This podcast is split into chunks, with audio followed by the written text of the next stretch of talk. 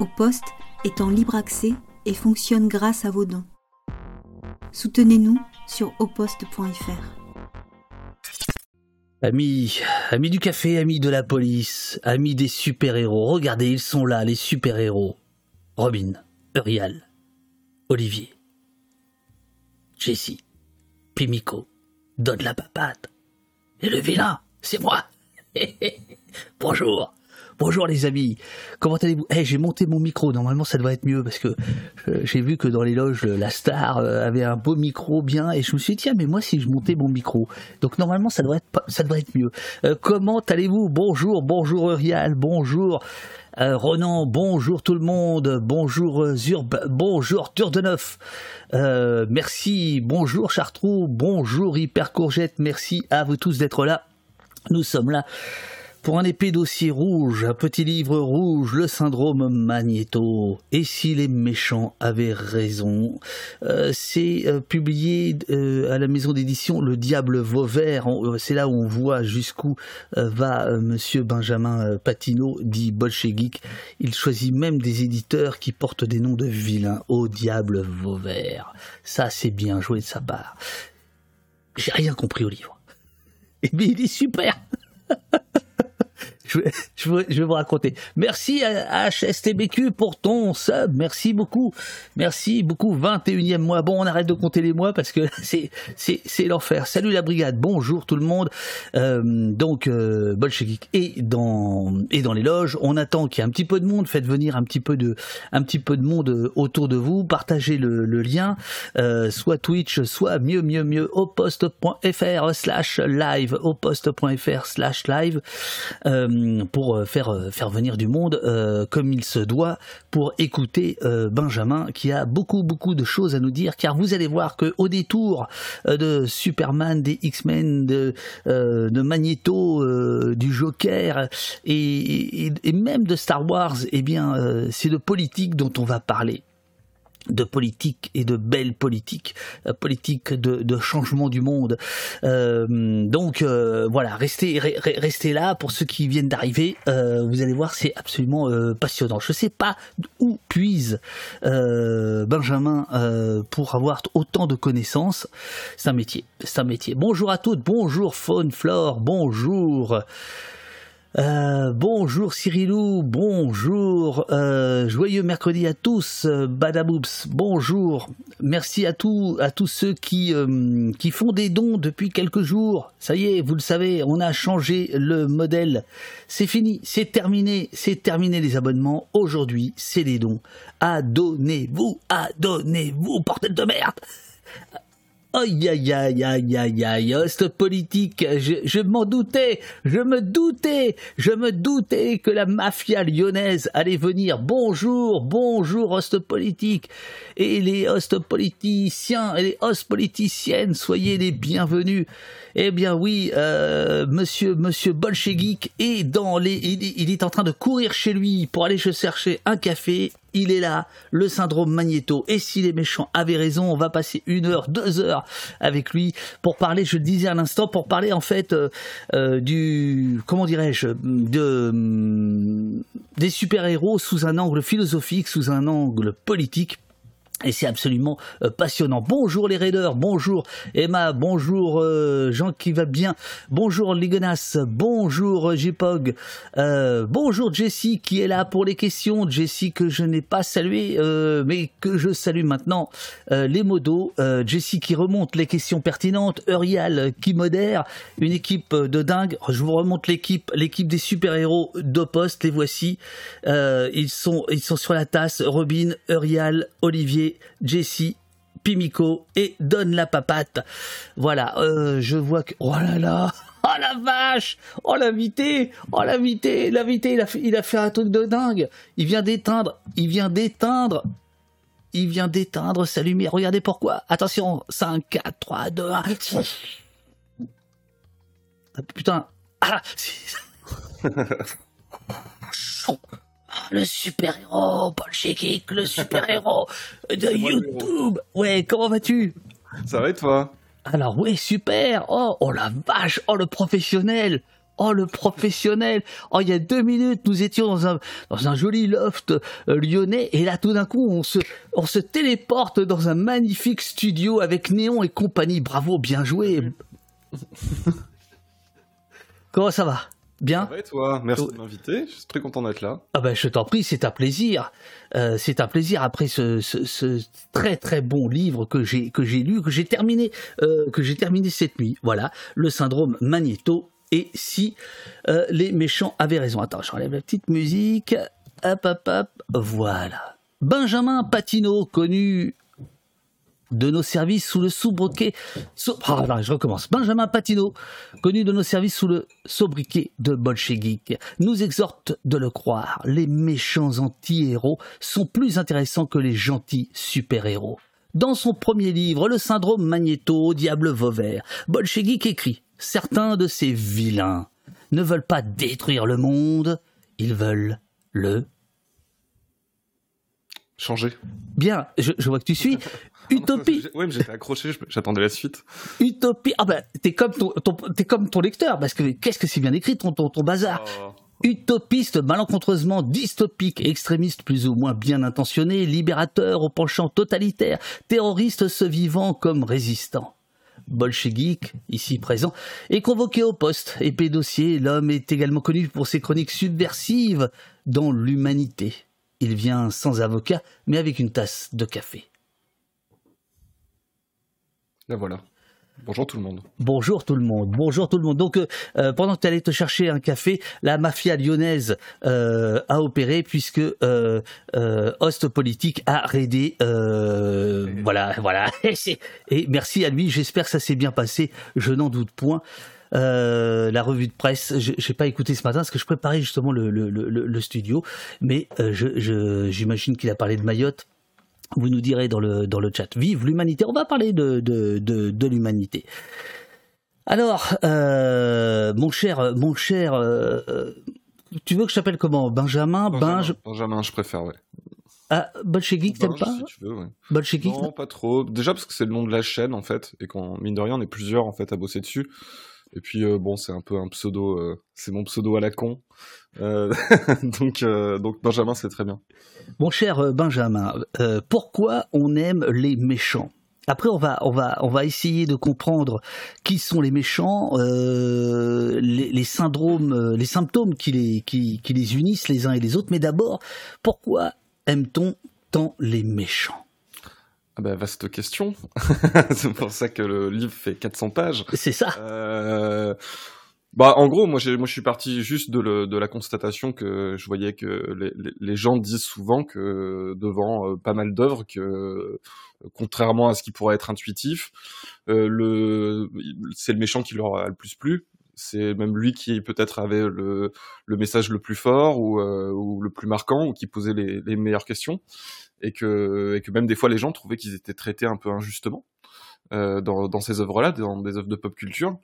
Et, euh, et, voilà, et du coup, je suis parti de ça et j'essaye euh, d'explorer un petit peu toutes les raisons pour lesquelles on peut se sentir plus proche du méchant ou, avoir des sympathies pour son projet, alors que normalement, on ne devrait pas, selon la dynamique normale du, manichéisme, on va dire, que peuvent avoir un certain nombre d'œuvres un peu pop culture.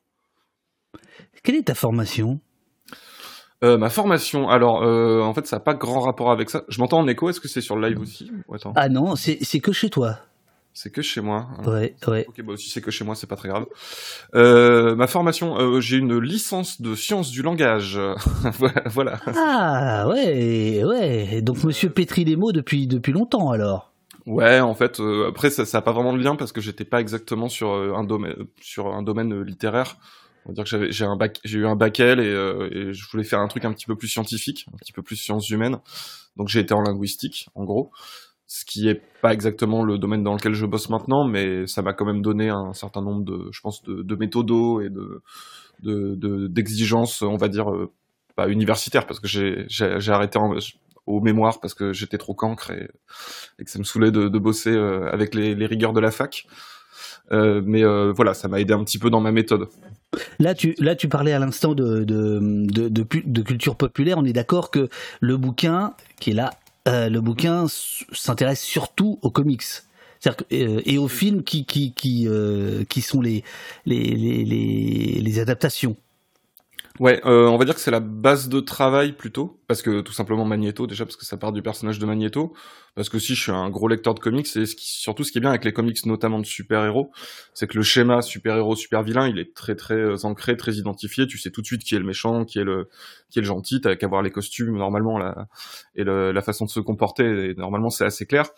Et du coup, euh, bon, c'est très manichéen et c'est normal. Hein, c'est à la base, c'est comme des productions plutôt orientées jeunesse. Euh, mais en même temps, c'est ça qui est intéressant, c'est que là, euh, c'est voir ce qu'ils font de ce schéma. Et, bah, euh... Alors, ouais, je, ça, ça, ça, on va y venir parce que toi, euh, ton, ton, ton, point de vue, euh, grosso modo, c'est de dire, il y a un point de vue de gauche à tout ça. Euh, et, en réalité, les super-héros euh, euh, drainent avec eux, enfin leurs aventures plus exactement, les aventures des super-héros et des vilains traînent avec eux en fait une vision du monde qui pourrait être une vision euh, marquée à gauche. Alors c'est pas tant une histoire de gauche-droite, je dirais, euh, même si il euh, y, a, effectivement il y a des contrairement à ce que peuvent croire beaucoup de personnes, il y a, beaucoup d'auteurs de, comics qui sont qui, et dans culture populaire de, manière générale qui sont plutôt de gauche ou progressistes euh, et plus ou moins radicaux. Euh, mais c'est plus une histoire de, de que, comment dire que ça transmet des visions du monde dans tous les cas. Ces, ces œuvres-là, des visions du monde qui sont très très répandues puisque c'est des imaginaires bah, très populaire, donc très partagé par les gens, et qui, disent quelque chose de la vision du monde de leurs auteurs, mais aussi de, comment dire, de d'où en est l'état de la société et des imaginaires de, des imaginaires populaires euh, d'une société à un, moment donné. Tu écris page 8 tout le monde aime les méchants parce qu'on adore les détester. Et plus loin, tu nous dis, tu nous rappelles la fameuse phrase de Hitchcock, euh, meilleur est le méchant, meilleur est le film. De l'importance des méchants, un peu comme dans notre vie de tous les jours. Oui. oui. Euh, je précise un truc, je lis le chat en même temps. Euh, les gens qui parlent de Frank Miller, Frank Miller, il est re de gauche. Hein. Vous pouvez arrêter de dire que c'est un droitard. ah bon? C'est qui Frank Miller? Alors tu vois par exemple, alors là, là c'est là c'est bon, bah ouais, c'est un truc générationnel, il y a pas de doute. Je ne sais pas qui est Frank Miller moi par exemple. Euh, Frank... ah, pourtant, euh, Frank Miller, c'est plutôt euh, milieu des années 80, on va dire. Le, le... Oui, mais attends, moi j'ai lu Strange en 74. Ouais. tu vois Ça, c'est les trucs old school. ah ouais Frank, Miller, c'est justement le, un des, on va dire, un des piliers d'un tournant du comics au milieu des années 80, du comics de super-héros notamment, qui est que le, le genre, c'est un petit peu mis à se regarder lui-même et à essayer de se dépasser un petit peu et à donner des œuvres pas forcément plus exigeantes mais euh, on, on, disait matures euh, pendant un moment. Et c'est notamment lui qui a fait Dark Knight Returns qui est le qui est un, Batman assez euh, légendaire. Et le, le, le, deuxième pilier étant de exactement la même période étant Alan Moore qui lui est un anarchiste très à gauche ah oui euh, voilà, qui est, euh, qui, et c'est un peu les deux piliers. Le, le combat, c'était un peu Moore, euh, Moore Miller. D'ailleurs, ils se sont frités à certains moments, notamment pendant Occupy Wall Street, pendant que Frank Miller avait cette période totalement réactionnaire. Il avait complètement vrillé. mais voilà, je tiens à dire que Frank Miller, non, non, il est, il est revenu chez nous. Là, il soutient la grève des scénaristes, il a soutenu BLM et tout. non, non, c'est bon.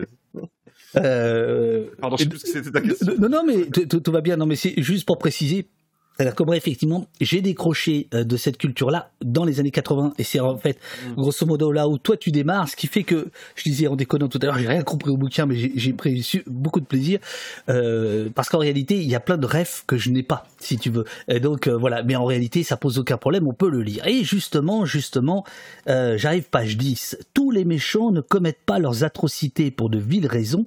Ils ne souhaitent pas nécessairement le pouvoir, la richesse ou le retour de l'être aimé ou en tout cas ils s'en défendent, ils veulent, ils ne veulent pas détruire le monde, ils veulent le changer. Alors ça, c'est une phrase euh, que euh, que tu remets en quatrième de couverture, que tu répètes à longueur euh, de tes, de tes rencontres dans les librairies, y compris dans les FNAC. Ah bah si, monsieur, on, vous suit à la trace, qu'est-ce que vous croyez? C'est pas l'humain ici, on travaille nous. Euh, ça, ça j'ai l'impression que c'est ce que tu veux démontrer. Ouais.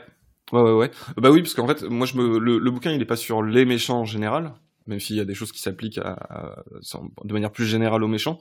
Moi, ce qui m'intéresse, c'est les méchants qui, justement, ont un projet euh, idéologique ou de changement euh, social euh, dans l'univers dans, lequel ils sont et qui les fait qui fait qu'ils passent un peu pour des radicaux et pour des, des, des révolutionnaires, des gens qui veulent un peu retourner la table. Et c'est eux qui m'intéressent parce que forcément, c'est la question se pose de si c'est un méchant qui lui pense faire le bien, euh, qui pense agir pour le bien commun et non pas justement pour le mal absolu ou pour son intérêt personnel, comment se fait-il qu'il soit quand même le méchant? Comment se fait-il? Comment se fait-il? Eh ben alors là, il y a, y a plein de il y a plein d'aspects à ça. Il y a plein d'aspects à ça. Euh, ça peut être euh, tout simplement pour stigmatiser une, cause. C'est-à-dire que tu vas tu prends les, méchants éco-terroristes qui est un archétype euh, qui, est, très très courant et qui était surtout très courant dans les années 90 mais je serais pas surpris qu'ils reviennent c'est une façon de stigmatiser en disant les écolos sont ont un petit peu raison mais quand même ils vont trop loin ils sont un peu zinzin, ils font des trucs bizarres, ils aiment pas l'humanité, ce, genre de choses. Euh, après, ça peut être d'autres choses, ça peut, ça peut même être à l'inverse. Paradoxalement, euh, des gens qui font passer des idées via le méchant parce que tu pourrais pas les exprimer par le héros, euh, parce qu'elles sont trop transgressives. Et du coup, le méchant va être celui qui va poser la question, qui va amener un problème, qui va faire apparaître un problème dans l'univers dans lequel il est. Et voilà. Euh, question du chat. Poison Ivy Poison Ivy, bien sûr, bien sûr, méchant éco-terroriste, mais typiquement euh, Poison Ivy, méchant éco-terroriste, surtout depuis les années 90, et notamment le dessin animé, le fameux dessin animé Batman des années 90 de Paul Dini et Bruce Timm, euh, où ils ont mis ce personnage-là, et Razal Ghul aussi est un éco-terroriste dans ce dessin animé-là, et c'est une période où il y a énormément d'archétypes comme ça, alors que Poison Ivy était pas tellement euh, associé à l'écologie avant ça. Donc ça c'est un truc qui est intéressant avec les comic books, c'est que comme les personnages traversent des décennies et des décennies, qui vivent plein d'aventures, qui changent d'auteur un petit peu constamment et qui a jamais de fin en fait en réalité à, leur, à leurs aventures, eh ben le traitement qu'on leur accorde, euh, parce que le, en fait mon bouquin il est sur le traitement des méchants plus que sur euh, sur les méchants eux-mêmes, eh ben tu vois évoluer la société, tu vois évoluer les problématiques à, travers eux. Euh, comment maintenant on ferait Poison Ivy? Parce que vu que maintenant la question écologique elle a changé, elle est centrale et c'est difficile maintenant de faire passer pour des radicaux des gens qui, euh, qui, qui s'intéressent à ces questions-là. Enfin, en tout cas, les faire passer pour des méchants. Euh, comment, ils, comment ils vont traiter ça s'ils veulent refaire des personnages de ce type? Tu vois le malaise? Moi, quand je lis euh, Poison Ivy pour la première fois dans ton livre, moi, je pense aux Cramps la guitariste des Cramps, qui s'appelait Poison Ivy. je me dis, mais de quoi il parle Voilà. Alors, je, je, je, je propose qu'on replonge trois ans en arrière pendant deux trois minutes euh, dans une dans une vidéo euh, qui est signée donc du, du collectif bolchevique, enfin de toi et de et de tes de tes camarades, qui justement euh, s'intitule le syndrome Magnéto. Pourquoi sont-ils méchants? D'une part parce que je pense que ça peut mettre le un petit peu le, le le, couvert et parce que euh, en réalité tu as été euh, tu as été tu as été dénoncé hein, par euh, la communauté Post. Les gens m'ont dit non mais son livre en fait c'est le développement de cette vidéo. Est-ce est, exact, docteur? Exactement, ouais. La vidéo doit avoir trois ans, un truc comme ça, trois oui, ou ans. trois ans. Et, ouais, ouais, ouais, c'était une vidéo qu'on avait faite à l'époque en faisant ce constat-là. qui doit durer une trentaine de minutes. 34 minutes et 12 secondes. Et c'est, ça avait été très difficile à faire d'ailleurs. Euh, Kat, qui, qui, qui m'aide à, l'écriture, euh, se souvient de, de, de, des six ou sept versions euh, du texte euh, pour cette vidéo. Alors j'en suis toujours très très content, mais c'est une des, c'est la première vidéo où je me suis dit, mais en fait, il faut que je développe ça. Et euh, et il y a beaucoup de choses encore à dire là-dessus, et ça fait qu'on est passé d'un d'un format vidéo où le texte doit faire une dizaine de pages euh, à un bouquin qui en fait 400. Quoi. Oui, oui, bien sûr. Je, je, je mets juste euh, les, les, débuts de la vidéo si tu, si, si, si, tu veux bien. Euh, si tu veux arrêter la vidéo à un moment donné euh, parce que tu dis tiens là j'ai dit une connerie ou bah, voilà tu peux réagir quoi. Que je l'ai pas vu hein. je, l'ai relu pour, alors, pour l'écriture mais ça fait longtemps que je l'ai pas vu alors j'espère que tu auras le son c'est pas sûr mais le, le, le chat l'aura le chat qui dit en tout cas Flo, Flo Copo dit ce, ce sujet m'intéresse beaucoup parce que j'ai l'impression que ça explique beaucoup de travers de notre monde actuel l'individualisme les comportements trolls la popularité de la pensée libérale le cynisme je pense Binge que tu seras d'accord euh, Oui, oui, oui. Bah, de toute façon, on est dans une, euh, le, comment dire, la culture populaire, elle est quand même euh, représentative de l'idéologie euh, dominante, hein, pour faire schématiquement. Donc, fatalement, quand on est dans une société dominée par par la pensée ultralibérale, fatalement, il y a, y a, ça dedans. Mais ça évolue et c'est plus compliqué que ça. C'est, c'est la, pop culture, elle est, c'est pas un monolithe. il y a différents auteurs, il y a, y a, il y a un nombre incalculable d'œuvres Donc elle peut se faire représentante de beaucoup d'autres choses aussi. Mais évidemment que c'est ce qui c'est ce qui c'est ce qui domine et du coup le méchant forcément il va toujours être représentatif plutôt de la marge ou, d'idées qui ne sont pas au milieu de la, fenêtre d'Overton comme on dit. Mécaniquement fatalement c'est ces idées là qui vont se retrouver plutôt dans le rôle du méchant. C'est parti. J'ai le droit de survivre. Et puisque votre société imbécile et criminelle prétend m'en empêcher, tant pis pour elle.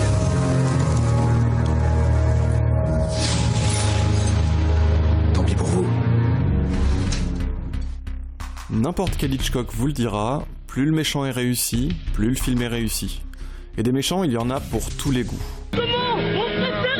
Mais est-ce que les plus succulents ne seraient pas ceux qui vous font dire Hmm, il a pas tort le bourg. Vous savez, ces visionnaires qui veulent retourner la table, bousculer le statu quo, changer le monde, car c'est bien le monde qui va mal. C'est un cri de révolte que j'ai lancé à mes frères opprimés. S'ils font des choses pas bien jojo, trucides avec plus ou moins de discernement ou étanchent une soif insatiable de pouvoir, ce n'est pas pour... Euh, le mal. Oh que non. Bien au contraire. all about the greater good. The greater good. How can this be for the greater good? The greater good.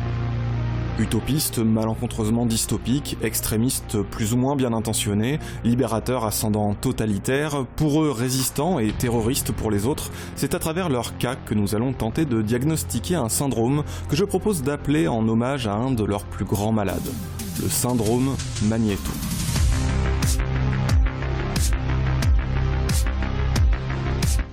Voilà, je, laisse encore un petit peu. 1963. Vas-y, vas-y. Des droits civils. Tu, entends toi ou pas?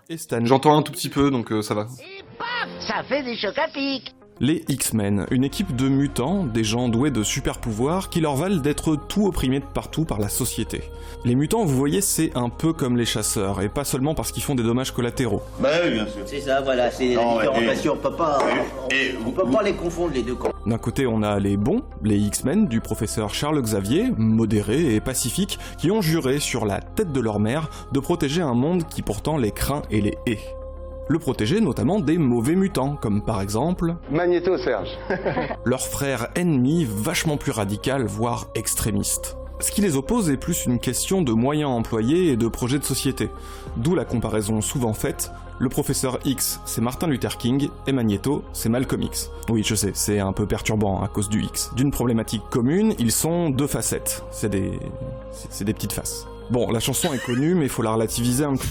À la base, Stanley voyait dans cette histoire de mutation. Qu'est-ce que je mets dans, comme connerie dans les vidéos Ah, c'est pas possible, c'est pas possible, camarade. Bon, alors, alors, euh, je, sérieux quoi, mais. Je, je, je, je voilà, je, alors, je trouve ça très intéressant. Je, je te conseille de, de revoir ta, ta vidéo parce que il y a des phrases, c'est quasiment mot pour mot ce qu'il y a dans ton livre, et puis d'autres pas, pas du tout. Euh, il y a des idées que tu as laissé tomber euh, en cours de route, d'autres que tu développes, euh, et donc je trouve ça très intéressant. C'est comme une, une, une, une la première prise, quoi. cette vidéo, quand on, quand on lit le livre, on peut faire comme ça une, sorte de, de, de, de, comparaison.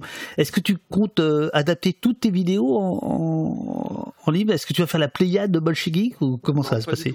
Pas du tout. C'est vraiment la seule où j'ai eu ce, ce, ce besoin-là, on va dire. Euh, et, euh, et, même si euh, j'espère continuer à écrire des bouquins, les prochains, ça sera, je partirai pas d'une vidéo, c'est à peu près sûr. Je pense qu'il y aura toujours des éléments des vidéos qui vont se retrouver dans les bouquins si je continue à écrire. Parce que j'ai bah, mes marottes. Mais non non c'est clair que j'adapte plus de, vidéos alors j'ai coupé le son pour qu'on puisse discuter. Symptôme numéro 6 je vais remonter le temps après, etc. Pourquoi est-il si méchant, le méchant? Parce qu'il faut être dans la définition des, méchants encore. Alors là, tu nous donnes deux citations. Attends, je vais peut-être mettre ça. Voilà, deux citations extraordinaire. Attendez, eh, papa, je vous cache celle-là. Alors d'abord, il y a celle de Magneto, ton héros, ton héros, ton maître. Je ne suis pas un héros, justement, dit-il, simplement un homme qui a vu, fait et subi ce qui ne pourra jamais être oublié ou pardonné. Magneto. Un autre méchant. Il ne peut y avoir aucune explication qui vaille, car expliquer, c'est déjà vouloir un peu excuser Manuel Valls. Voilà, que des gens bien dans système. Alors là je, là, je me dis, le mec, il est c'est génial. Alors, pourquoi est-il si méchant, le méchant? Alors, euh, bah là, là sur, euh, sur, sur, c'est beaucoup euh, tourné sur justement. Ah, t'as perdu des lecteurs là, ça y est. Origin Story. Il y a clairement un des deux personnages de ces citations que je préfère à l'autre. Euh, mais euh, en fait, oui, c'est sur le fait que souvent, notamment ce genre de méchants, ça c'est un des ce que j'appelle les symptômes. C'est-à-dire c'est des, des, des, traits qu'on va pouvoir retrouver, qui sont pas forcément présents chez tous, mais qui sont tous présents chez Magneto en tout cas. Qui est qu'un premier truc, c'est que ces méchants-là, souvent, c'est des méchants qui ont souffert ils ont souffert d'une injustice ou d'un drame, quelque chose comme ça. Euh, Magneto étant euh, un, rescapé de la Shoah, euh, qui est vraiment un truc qui est fondateur pour, pour la manière dont on interprète le personnage aujourd'hui, et qui est censé justifier le fait qu'il soit devenu aussi radical, voire aussi brutal. Et c'est un truc que tu retrouves assez souvent, c'est le méchant qui a une origin story traumatique. C'est le cas tous les méchants de Batman, et même en fait dans les films d'action, les films d'espionnage et tout. Euh, le, méchant euh, terroriste ou le ou j'en sais rien tu vois le méchant qui veut euh, qui s'en prend à la ville ou de, avec un plan machiavélique en général tu vas apprendre au bout d'un moment qu'il a été lésé qu'il a eu une enfance difficile qu'il a été maltraité que la société l'a maltraité. Donc c'est souvent des gens qui ont qui ont été victimes d'injustice ce qui les rend extrêmement sympathiques. Parce que tu as toujours quand même un petit peu de compassion pour eux et surtout ça les rend compréhensibles. C'est-à-dire que les gens vont se dire ah ok c'est pour ça qu'il est comme ça. Euh, la question après, c'est du coup, euh, euh, qu'est-ce que ça veut dire d'en déduire que ça en fait des méchants? C'est-à-dire que l'injustice rend les gens méchants. et du coup, ils sont, leur fait faire des choses qu'ils ne devraient pas faire. Donc il faut les arrêter. Zilou te dit dans le, dans le, dans le chat, c'est pas un peu facile pour rendre Magneto sympathique de le mettre à côté de Manuel Valls? si, si, complètement, complètement. En fait, le truc des citations, c'est que euh, la plupart du temps dans, le livre, euh, j'essaie de mettre une citation qui est issue d'un truc euh, pop culture et une citation qui vient plus du domaine, on va dire réel, soit d'universitaire, d'homme politique, de d'écrivain, de, de, de, figures comme ça pour essayer de les mettre un petit peu euh, en parallèle. C'est pour ça qu'il y a beaucoup, bah, il y a beaucoup de Magneto par exemple qui est cité, il y a beaucoup de Malcolm X dans le dans la vidéo, oh. Est, euh, dans la vidéo et dans le dans le bouquin. Oh, on, va parler de Malcolm X tout à l'heure, de, de, de, ce rapprochement que tu fais souvent entre Malcolm X et, et euh, Martin Luther King, etc. Euh, oui, il faut dire que le livre donc s'intitule Le syndrome Magneto, que le une fois l'introduction passée, on a le patient zéro, celui que tu appelles le patient zéro, c'est Magneto, et ensuite tu déclines chapitre par chapitre les symptômes, les symptômes de ce patient euh, et euh, qu'il partage parfois ou non avec d'autres d'autres vilains, etc. Et chacun de ces symptômes est introduit un chapitre par deux citations, euh, mais la meilleure étant quand même celle du super super vilain Manuel Valls. Voilà, je, tenais je tenais quand même à, rendre hommage à cette citation. Et page 144, voilà Tipak, tu nous fais de la philosophie, toujours dans le chapitre Pourquoi est-il si méchant? le symptôme numéro 6 tu écris, et je trouve ça très, très simple et très beau et très fort, le mal a beaucoup souffert, le mal avec un M majuscule, mm. c'est même pour cela qu'il est le mal. Vous avez deux heures. Exactement. Mais ça c'est ça c'est typique, c'est l'idée de c'est des fantômes quoi. C'est le principe des fantômes, c'est que souvent le le, le, fantôme c'est euh, c'est euh, quelqu'un euh, qui qui est mort dans des circonstances tragiques et qui peut pas trouver la paix dans l'au-delà. Donc donc il emmerde tout le monde. Et, et ça l'a rendu méchant. Ou les méchants de slasher euh, tu sais les, les tueurs qui qui vont qui vont tuer des adolescents dans dans les films d'horreur. En général t'apprends souvent qu'ils ont une origin story terrible où, en fait on leur a fait du mal et du coup ils se vengent en fait. C'est, ils viennent nous hanter en fait. C'est ça. Pour nous rappeler nos, nos fautes. Alors, de temps en temps, on. Pardon, je voudrais... Vas-y, oh là là, t'es chez toi, oh là là, t'es chez toi, oh là là, oh là là. Je sais pas si, comment je dois interagir avec le chat, mais euh, bah, les gens disaient euh, dans le Alors, c'est très simple, monsieur, au maximum. Au maximum. Ici, c'est tout à fond. Ouais. Il euh, y a des gens qui parlaient du Joker et notamment qui disaient dans Nolan il a pas euh, d'origine story euh, fixe, mais en fait ça marche euh, quand même. C'est un très bon exemple de ça, c'est que le Joker il a plein d'origine story différentes. Il y en a aucune qui est réellement canonique, même si la plus connue c'est celle d'Alan Moore, justement celle de, Killing Joke, qui est complètement un type qui a passé une très mauvaise journée et qui est un type qui vit dans la pauvreté, qui est ouvrier, qui arrive pas à décoller, à faire décoller sa carrière et tout. Ce qui est un peu l'idée qu'on retrouve dans le film Joker euh, récent. Et en fait, même dans la version de Nolan, en fait, le personnage a des cicatrices. Euh, ce qui est un truc qui est, qui est pas dans les BD euh, normalement, et il s'amuse à s'inventer des origin story, et on sait jamais dans le film quelle est la bonne, ni même s'il si y en a une qui est, la vraie, et c'est toujours des origin story euh, traumatiques qui sont censés expliquer qu'il a ce stigmate. Et en fait, le fait même qu'en fait il ait ce stigmate, ça sous-entend qu'il s'est passé quelque chose dans sa vie de terrible, qui fait qu'il est devenu cette figure qui va foutre la merde et essayer de foutre la société devant ses, contradictions. Alors, ce que, je, ce que je n'arrive pas à comprendre, c'est que euh, quand tu prends des personnages vraiment connus qui ont fait l'objet de plusieurs adaptations, prenons par exemple Batman, en, en réalité, euh, tu, tu, d'ailleurs pour Batman, c'est, tu, tu, le décris, euh, les, les, les, origines de Batman sont parfois très différentes les unes des autres. Donc, comment on peut prendre aussi au sérieux tout ça? Je, puisque c'est constamment réinventé, réécrit. et, ça qui est cool. ah ben, non, mais je, je, oui, bien sûr, mais euh, c'est qu'en fait, il y a un aspect. Euh, bon, j'aime pas forcément trop euh, dire c'est de la mythologie ou des choses comme ça, parce que c'est quand même un petit peu différent, mais il y a, un peu de ça. C'est-à-dire que c'est, en fait, c'est des. Tout le monde voit à peu près qui est Batman. Il y a des choses un peu incontour... incontournables, notamment le fait que ses parents aient été tués, voilà, parce que lui aussi, il est traumatisé. enfin voilà, ce genre de choses, le fait qu'il est habillé en chauve-souris, que ce soit à Gotham City, ce genre de trucs. mais en fait, il y a plein plein de versions. Il y a plein plein de versions, euh, que ce soit la version du comics qui elle-même est réinventée un petit peu en permanence, euh, et euh, il y a plein de séries différentes. Il y a des dessins animés, il y a des il y a des films, il y a plein de choses comme ça. Et du coup, ce qui est intéressant, c'est ce que font les auteurs avec ces archétypes-là, qui sont, Bien sûr. Qui sont, assez fluides et où il n'y a pas de fidélité forcément à avoir. À, à, une version et tu peux tu peux faire des choses très très différentes et ça, ça en fait une matière qui est qui est hyper intéressante et les gens sont assez euh, le public de ces de ces trucs là euh, sont assez friands de justement voir euh, quel nouvel angle ils vont trouver. Dès qu'il y a une nouvelle série de films on se demande ah mais comment ils, quel traitement ils vont faire? Est-ce que ça va être plutôt rigolo? Est-ce que ça va être plutôt très sombre? Est-ce que ça va parler de problématiques actuelles ou pas? Comment tu traites le fait que c'est un milliardaire par exemple? Enfin et voilà. Et c'est souvent très très différent et, et c'est toujours signifiant du coup de voir la, la, la différence. C'est pas comme si tu avais un roman qui avait été écrit par un mec qui a une intention précise. Il y, a, y, a, y, a, y, a, toute cette richesse là, et c'est valable pour beaucoup de choses en pop culture. Tu, dans, le, dans le livre, tu, tu parles assez peu des, des, des, conditions de production de, de, de, de, ces ouvrages, de ces comics ou de ces films.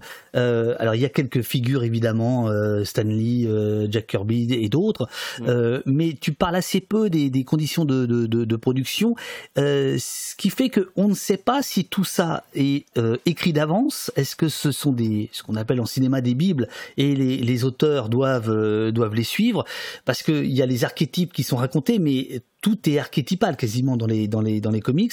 Où est-ce qu'il y a une liberté? Alors, il y a euh, un dessinateur qui va, euh, je crois, faire de Magneto justement ce qu'il est devenu, euh, mais c'est le seul dont tu parles. Juste sur les conditions de, de, de production, ça, par exemple, ça, ça ne t'intéresse pas en, en marxiste que tu es?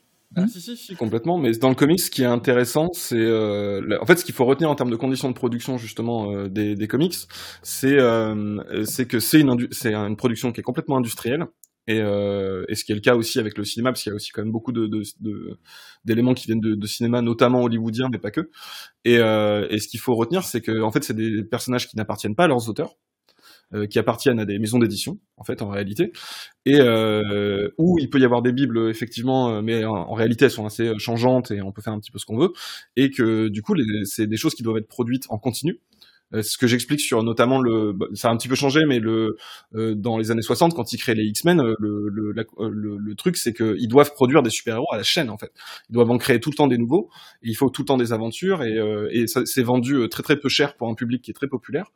Et, euh, et c'est ce que j'explique justement sur les X-Men, sur le fait que, en fait, au début, il, la volonté, elle est pas de faire un truc très politique avec les X-Men, c'est juste que c'est un peu dans l'air du temps. Euh, mais ce que veut faire Stanley quand il fait ça, c'est que il a entendu parler de cette histoire de mutation il a entendu parler de génétique vaguement, et il s'est dit ah c'est génial, je vais je vais plus avoir à inventer une origine au pouvoir à chaque fois, je vais juste dire qu'ils ont des mutations. Et du coup, tu fais un, mec qui crache du feu, tu dis euh, ouais c'est parce qu'il a une mutation. Euh, s'il est télépathe, c'est parce qu'il a une mutation. Et en fait, c'est ça le truc, euh, c'est truc à la base, c'est pour un public jeunesse euh, produit à la chaîne euh, et en, très très grande quantité. Euh, donc, euh, ce qui fait aussi que c'est considéré comme des produits un peu bas de gamme, alors que maintenant il y a des choses qui sont reconnues là-dedans comme des, Bien sûr. des, des, très très grandes œuvres. Donc, euh, donc en fait, c'est vraiment ça qu'il faut retenir, parce que à partir de là, justement, il n'y a pas de euh, comment dire, ça tue un peu l'auteur ce truc-là, parce que quand tu dis euh, conditions de production, je pense, tu as l'impression que tu, tu penses un peu à comment l'auteur lui-même produit le truc. et en fait, ce qui est plus intéressant, c'est comment, c'est comment est cette industrie cette industrie, parce que c'est du divertissement industrialisé en fait. C'est vraiment des produits, ce qui, est, ce qui est la plupart de la pop culture en fait. De la, c'est des produits de, de c'est une culture de la société de consommation. Et donc, ils sont produits dans un, surtout les, trucs américains, qui sont produits dans, dans, un contexte de société de consommation euh, euh, totalement industrialisé, où, où le but c'est de, de, de, comment dire, de, de, de développer un maximum euh, un maximum d'œuvres et d'en vendre un maximum et, euh, et, de faire ça constamment en fait. Et du coup, ça, ça change de main en permanence. Et c'est pour ça que tu vas avoir, euh, là tu cites, alors c'est pas un dessinateur, c'est un scénariste. Oui, pardon. Chris Claremont, dont je parle beaucoup. Chris Claremont n'a pas inventé Magneto et n'a pas inventé les X-Men. Ça, c'est Stanley et Kirby qui ont fait ça. Et, euh, et pourtant, c'est Claremont qui a clairement euh, créé Magneto tel qu'il est maintenant, et même en vrai qui a, qui a, qui a créé les X-Men tels, tels qu'on les connaît maintenant, quoi. C'est lui qui a créé une grande partie des personnages et qui a donné les angles les plus euh, les plus intéressants. Même si au début il y avait déjà en germe un petit peu des, des, des thématiques euh, thématiques intéressantes. Et ça continue comme ça euh, tout le temps. Et là on parle pour les gens qui connaissent pas, on parle quand même de euh, on parle quand même de trucs qui ont des décennies en fait de production. C'est, c'est vraiment. Euh, oui, les X-Men, c'est, ça démarre en 63, je crois, quelque chose ouais, comme ça, 63, 64. Euh, effectivement, au début, ça vivote, euh, mais par rapport à ce que tu viens de dire, en, en effet, euh, les, les, les X-Men comme les autres sont, sont le produit aussi de leur époque. Hein. C'est-à-dire que les, les, les, peurs, les fantasmes, les projections euh, de, de, chaque époque se retrouvent tôt ou tard amalgamés dans les histoires, quoi. Mmh. Ben, c'est l'exemple que je prends sur les X-Men, parce qu'il est très marquant, c'est quand le premier, euh, premier comics des X-Men sort, euh, on est juste après le discours I Have a Dream. Donc on est en plein mouvement des droits civiques, et, euh, et donc c'est vraiment le, le, sujet à ce moment-là dans, dans, dans, dans la société américaine, et puis même mondialement, c'est un mouvement qui a marqué, euh, qui, a, qui, a, qui a marqué tout le monde. Et ça, tu le retrouves, en fait. Euh, alors des, fois on surestime un peu à quel point c'est dans, dans les BD parce qu'en fait si tu lis le premier des X-Men tu vas voir que en, fait, en réalité il y a pas c'est surtout ils font des acrobaties et ils se battent quoi. Mais euh, mais en fait c'est quand même un petit peu présent dans la thématique du truc et c'est c'est c'est enfin c'est c'est complètement conscient de la part euh, de la part des auteurs quoi. Rainbow Jack dans le chat nous dit la Bible c'est peut-être euh, c'est un peu le lecteur c'est le succès qui décide. Tu es d'accord avec ça? Euh, oui, oui, il y a un peu de ça, oui, parce que ça, c'est vrai, il y, a un, il y a un aspect, euh, et c'est alors c'est encore plus courant maintenant dans toute la pop culture. Hein. Vraiment, le, le, le, retour de des fans euh, et du public, c'est ultra ultra important.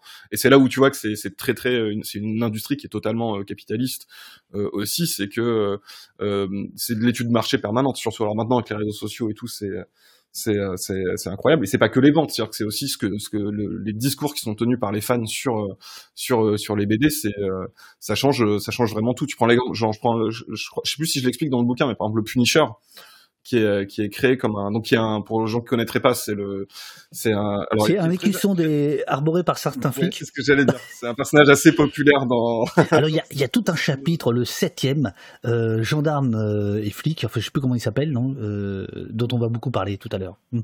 mais vas-y je t'écoute. Donc euh, Punisher. ouais, le, Punisher en fait il euh, en fait il est créé comme un méchant de Spider-Man et, euh, et euh, c'est un antagoniste. Alors il a quand même des, euh, il a quand même un, un background qui fait qu'il est relativement sympathique et qu'en fait on se rend compte que euh, il a été manipulé et tout. Euh, mais en fait c'est dans les, surtout avec euh, la, la, période de, des, des, des vigilantes movies et tout, tu vois les années Reagan et tout, c'est très populaire ce genre de figure. Et du coup le, le public l'a tellement aimé que c'est devenu entre guillemets un héros. C'est-à-dire qu'il a eu sa propre série. Après, alors c'est quand même plutôt un anti-héros parce qu'il justement il, il, respecte pas le code du super-héros et tout. Euh, mais euh, le, le, public l'a tellement aimé que qu'en fait euh, ils ont c'est devenu ouais le protagoniste de ses propres aventures jusqu'à encore aujourd'hui euh, ils ont produit des euh, choses Punisher alors que c'était un méchant et c'est le public qui en a fait un héros en fait. Magneto. Magneto, c'est donc euh, c'est donc ton ami. Euh, je, je, vais mettre. Euh, bon, tu m'as dit euh, ouais, tu serais le seul à, à, respecter les droits, etc. Bon, bref, comme tu viens d'expliquer que les auteurs étaient euh, étaient piétinés par les maisons d'édition, on s'en tape. Donc là, j'ai trouvé une vidéo intitulée Magneto was right. Magneto avait raison, euh, qui est. Alors, je suis un peu déçu. Je pensais que tu aurais le t-shirt parce que tu parles d'un t-shirt Magneto avait raison. Ah que... oui, je l'ai pas mis. Ouais, ouais oui. je l'ai pas à chaque fois. Je... bah ouais, mais bon, là c'était au poste. Enfin bon, t'aurais pu faire bonne impression, ouais, tu vrai, vois, euh, voilà. Je, Bra sale. alors bon, alors garde-le. euh, donc euh, Magneto, tu l'as dit tout à l'heure, tu le, tu le, tu le redis page 32. Euh, Magneto, il a, il a une origine qui est essentielle, c'est qu'il a connu les camps de la mort. Il a connu, euh, je crois que c'est Auschwitz d'ailleurs. Euh, il, vient de là et donc évidemment sa foi en l'humanité euh, est, égale à zéro. Tu écris page 33. Grâce à ses pouvoirs, Magneto pose un ultimatum aux dirigeants de la Terre. Il ne tolérera plus l'épée de Damoclès de entre guillemets l'Holocauste nucléaire que les humains font peser sur tous, mutins compris. De plus, il envisage d'utiliser les ressources gaspillées dans cette course à l'armement pour éradiquer la faim, la maladie, la pauvreté. Et oui, oui, oui. Ça, c'est tiré d'un comics, euh, notamment qui est un des premiers de Claremont, qui s'appelle Moi, euh, Moi Magneto, et, euh, et qui c'est vraiment le comics où on où il commence à traiter Magneto de cette façon. Et notamment à, à, à expliquer parce que ça c'est un truc qui est intéressant aussi du point de vue euh, de l'industrie euh, du comic book c'est que tu as des choses qui sont rajoutées a posteriori. C'est-à-dire que le on le là dans cette BD là Claremont explique que euh, Magneto a connu les camps de la mort qu'il a perdu sa famille euh, et tout ça et quand et ce qui justifie ses actes. Mais ce qui n'était pas du tout dans la tête des, des auteurs précédents qui, qui, qui précède. C'est vraiment, il y a un genre de rétro-continuité en fait. Rétro-continuité. Alors tu vois, là, c'est là, ça devient compliqué. ouais. en fait, la rétro-continuité, c'est juste le fait de, en fait, de continuer à respecter. Euh, en fait, on n'annule pas ce qui s'est passé avant, mais on va rajouter un élément en disant, en fait, depuis le début, Magneto était un rescapé de, de la Shoah, mais en réalité, on vient, c'est un élément qu'on vient d'inventer. Euh, et qui est intégré du coup a posteriori au personnage et qui va rester ensuite. Euh, maintenant, c'est un, un, truc qui est hyper central dans le, dans le personnage. Et euh, tu, tu, tu, poursuis page 43. Alors là, tu parles du, du procès. Il y a un procès. Magneto euh, subit un procès à un moment donné. Ouais. Alors qu'à sa première apparition, on définissait Magneto comme un super vilain. La première page consacrée à son procès ne le présente déjà plus d'une manière si univoque. Si certains voient en lui un tyran sanguinaire de la pire espèce, d'autres en font un héros et un libérateur. Euh, c'est cette ambiguïté qui te plaît chez lui, en fait. Ah oui, oui, complètement. En plus, là, euh, là, en l'occurrence, le procès, c'est toujours Chris Claremont. Donc euh, là, pour le coup, là, on a un auteur qui est quand même resté 15 ans, une quinzaine d'années, je crois, sur, le, sur les X-Men. Donc lui, il a quand même réussi à, à mettre sa patte, même s'il n'est pas propriétaire du truc et que du coup, il fait pas exactement ce qu'il veut. Lui, son idée, c'était de donner à Magneto un genre de d'arc de, rédemption où en fait il, euh, il, allait vers une euh, alors déjà de, une, une, légitimation du personnage en expliquant que ben, en fait ce type il a pas complètement tort dans ce qu'il fait et c'est pas et c'est pas une mauvaise personne c'est vraiment pas une mauvaise personne. Et d'ailleurs, au procès, il est défendu par Charles Xavier et, euh, par les gentils. Euh, et euh, bon, alors il se trouve que justement, ben, Marvel l'a pas laissé aller au bout de ce truc-là, parce qu'à la fin, il devait même devenir le, chef, il devait devenir le chef des X-Men et reprendre la place de Xavier et tout. Et ils, ont tenu à ce qu'il reste le méchant, parce que ils avaient peur qu'il, en fait, ça les, ça les privait d'un antagoniste qui était très populaire. Et, euh, je sais plus ce que je voulais dire euh, avec ça, mais euh, ouais, ça, vient de cette période-là et euh, c'est une des périodes les plus intéressantes parce que Claremont va, va vraiment à fond là-dedans. D'autant que Claremont, je, on l'a pas précisé ici, mais euh, donc Chris Claremont, euh, c'est un. Alors, il est juif euh, lui-même. Euh, D'ailleurs, il dit pas que Magneto est juif. Il dit qu'il est rescapé des camps, mais il le, pré... il le précise jamais euh, pourquoi. Il était, il était en camp.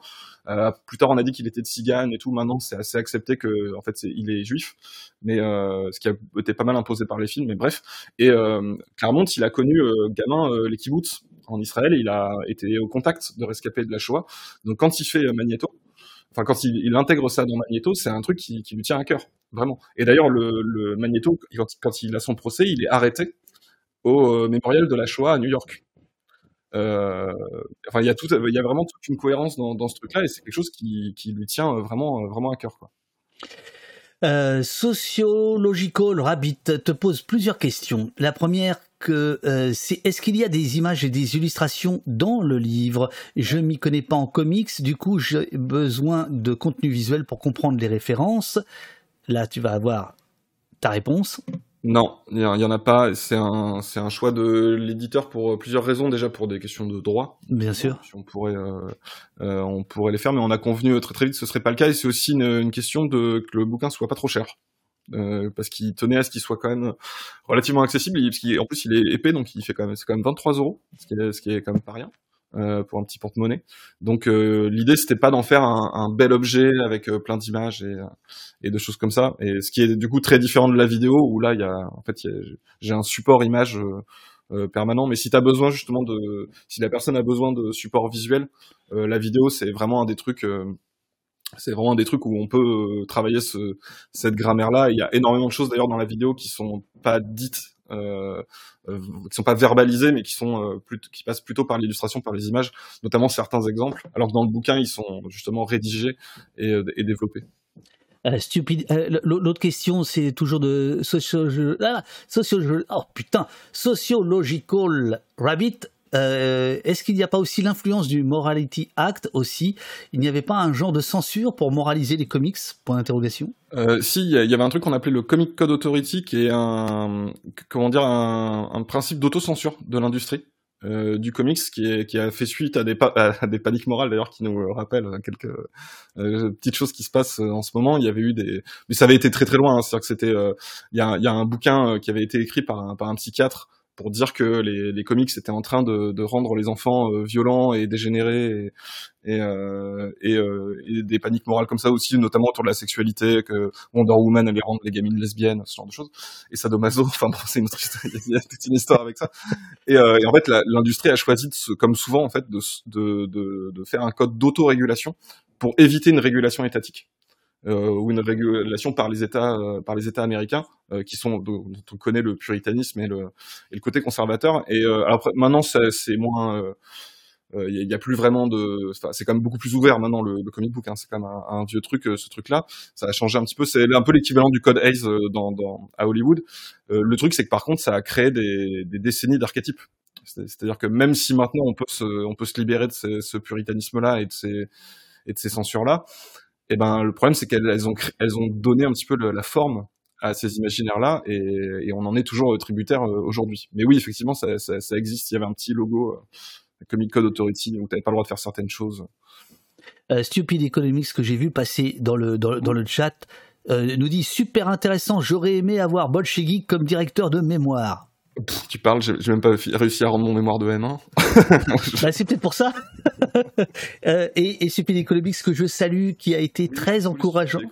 Euh, qui a été très encourageant euh, il y a six mois quand on a lancé le, le site au poste.fr et euh, je voulais te dire, euh, euh, mon cher Stupid Economics, que euh, nous avons abandonné les abonnements pour passer aux dons. Voilà. Euh... Donnez-vous. Il faut, il faut s'adonner. À, on m'a dit à, à, au poste. Il faut donner des sioux. bien, bien.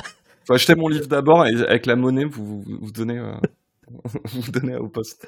Voilà, super, merci, merci beaucoup. Alors attends, attends, attends, euh, j'en suis où moi dans, dans, notre histoire? Ah oui, alors je, je voulais arriver à l'autre chapitre euh, euh, qui s'intitule Le méchant agit, le héros réagit. D'ailleurs, ce, ce symptôme-là, euh, tu l'avais développé dans la petite vidéo qu'on qu a vue, enfin dans, dans, la grande vidéo, euh, l'origine story finalement de ton livre. Euh, tu, ce, chapitre-là était déjà là. Qu'est-ce que tu veux dire par l'idée que le méchant agit et le héros réagit? C'est en ça que le méchant est mieux? C'est parce que c'est lui c'est lui qui porte l'histoire finalement? Euh, alors oui et non, en fait, il est, il est élément déclencheur en fait euh, de l'histoire. C'est pas du tout de moi hein, ce, ce, ce truc-là. C'est un, c'est un, un, un, trope assez euh, commun. D'ailleurs, si, pour les gens qui connaissent le, le site TV Trope, euh, qui est un site qui est très très intéressant sur des, sur des, les tropes que tu peux retrouver notamment dans des trucs de pop culture. Euh, c'est, c'est un, il y a, y a un article là-dessus avec beaucoup d'exemples. mais en fait, c'est un, c'est un comment dire, c'est une nécessité narrative, c'est-à-dire que le, le et qui fait qu'en fait les, les, les gentils se retrouvent plutôt être du côté de la conservation euh, et sont dans une souvent dans une, en tout cas dans des récits manichéens, euh, sont souvent dans une forme de réaction au sens strict, euh, c'est-à-dire qu'en fait il y a un statu quo, il y a un élément perturbateur qui est le méchant, c'est-à-dire que c'est lui qui arrive avec un plan, qui arrive avec un projet et qui veut et qui déclenche en fait l'action, et le héros va empêcher ce, truc de se passer. Et quand il s'agit d'un méchant qui, dont le plan est de d'améliorer le, le, monde, de, de, le rendre de le rendre meilleur, ça veut dire que on se retrouve avec des héros qui défendent euh, le statu quo contre le changement. Ce qui alors évidemment c'est beaucoup plus compliqué que ça et c'est décliné de plein plein plein de façons, mais c'est une c'est une base narrative en fait qu'on va retrouver euh, tout le temps et qui va faire aussi que l'archétype du méchant radical qui veut changer le monde euh, ben, va être euh, va être justement un méchant quoi et, et pas un héros c'est c'est beaucoup plus rare un héros qui va dire euh, ben, en fait ça m'a saoulé j'aime pas du tout comment ça se passe et, et qui va décider de changer le monde. Tu vas trouver ça si dans des... C'est-à-dire Spider-Man, dont tu parles peu d'ailleurs, j'étais triste. Même quasiment pas. Il a, il a, c'est vrai, et Spider-Man, il a moins de méchants de, de, du type que je veux dire, même si il y en a, un, ça arrive, notamment la, la version du vautour qu'ils avaient fait au cinéma il y a pas longtemps est, est très très euh, syndrome Magneto. Euh, mais oui, Spider-Man n'a pas forcément les meilleurs méchants pour ça, même si c'est un de mes héros préférés. Notamment, c'est un super héros prolétaire, ce qui est, ce qui est, ce qui est assez rare. Euh, tu, tu, euh, en, en gros, ce que tu dis, c'est que le super-héros, à un moment donné, il, il nous emmerde parce qu'il il défend la veuve et l'orphelin au lieu de changer le monde. Exactement. Il va, il va, il va. Bon, c'est bien gentil de sa part, c'est bien aimable et charitable et tout ce qu'on veut, mais euh, avec ses super pouvoirs, il pourrait faire autre chose. Alors qu'au moins, le méchant, lui, il est ambitieux, quoi. C'est ça. Oui, il est, oui, il est ambitieux et, et il veut changer les choses. Et d'ailleurs, c'est souvent, c'est souvent euh, traité. D'ailleurs, ce truc-là, c'est que quand le super-héros commence à sortir de ses prérogatives, c'est-à-dire euh, être proactif, en fait, et dire euh, non, je vais changer des choses dans le monde. En général, euh, on commence à le soupçonner de d'aller trop loin, de peut-être devenir en fait un méchant.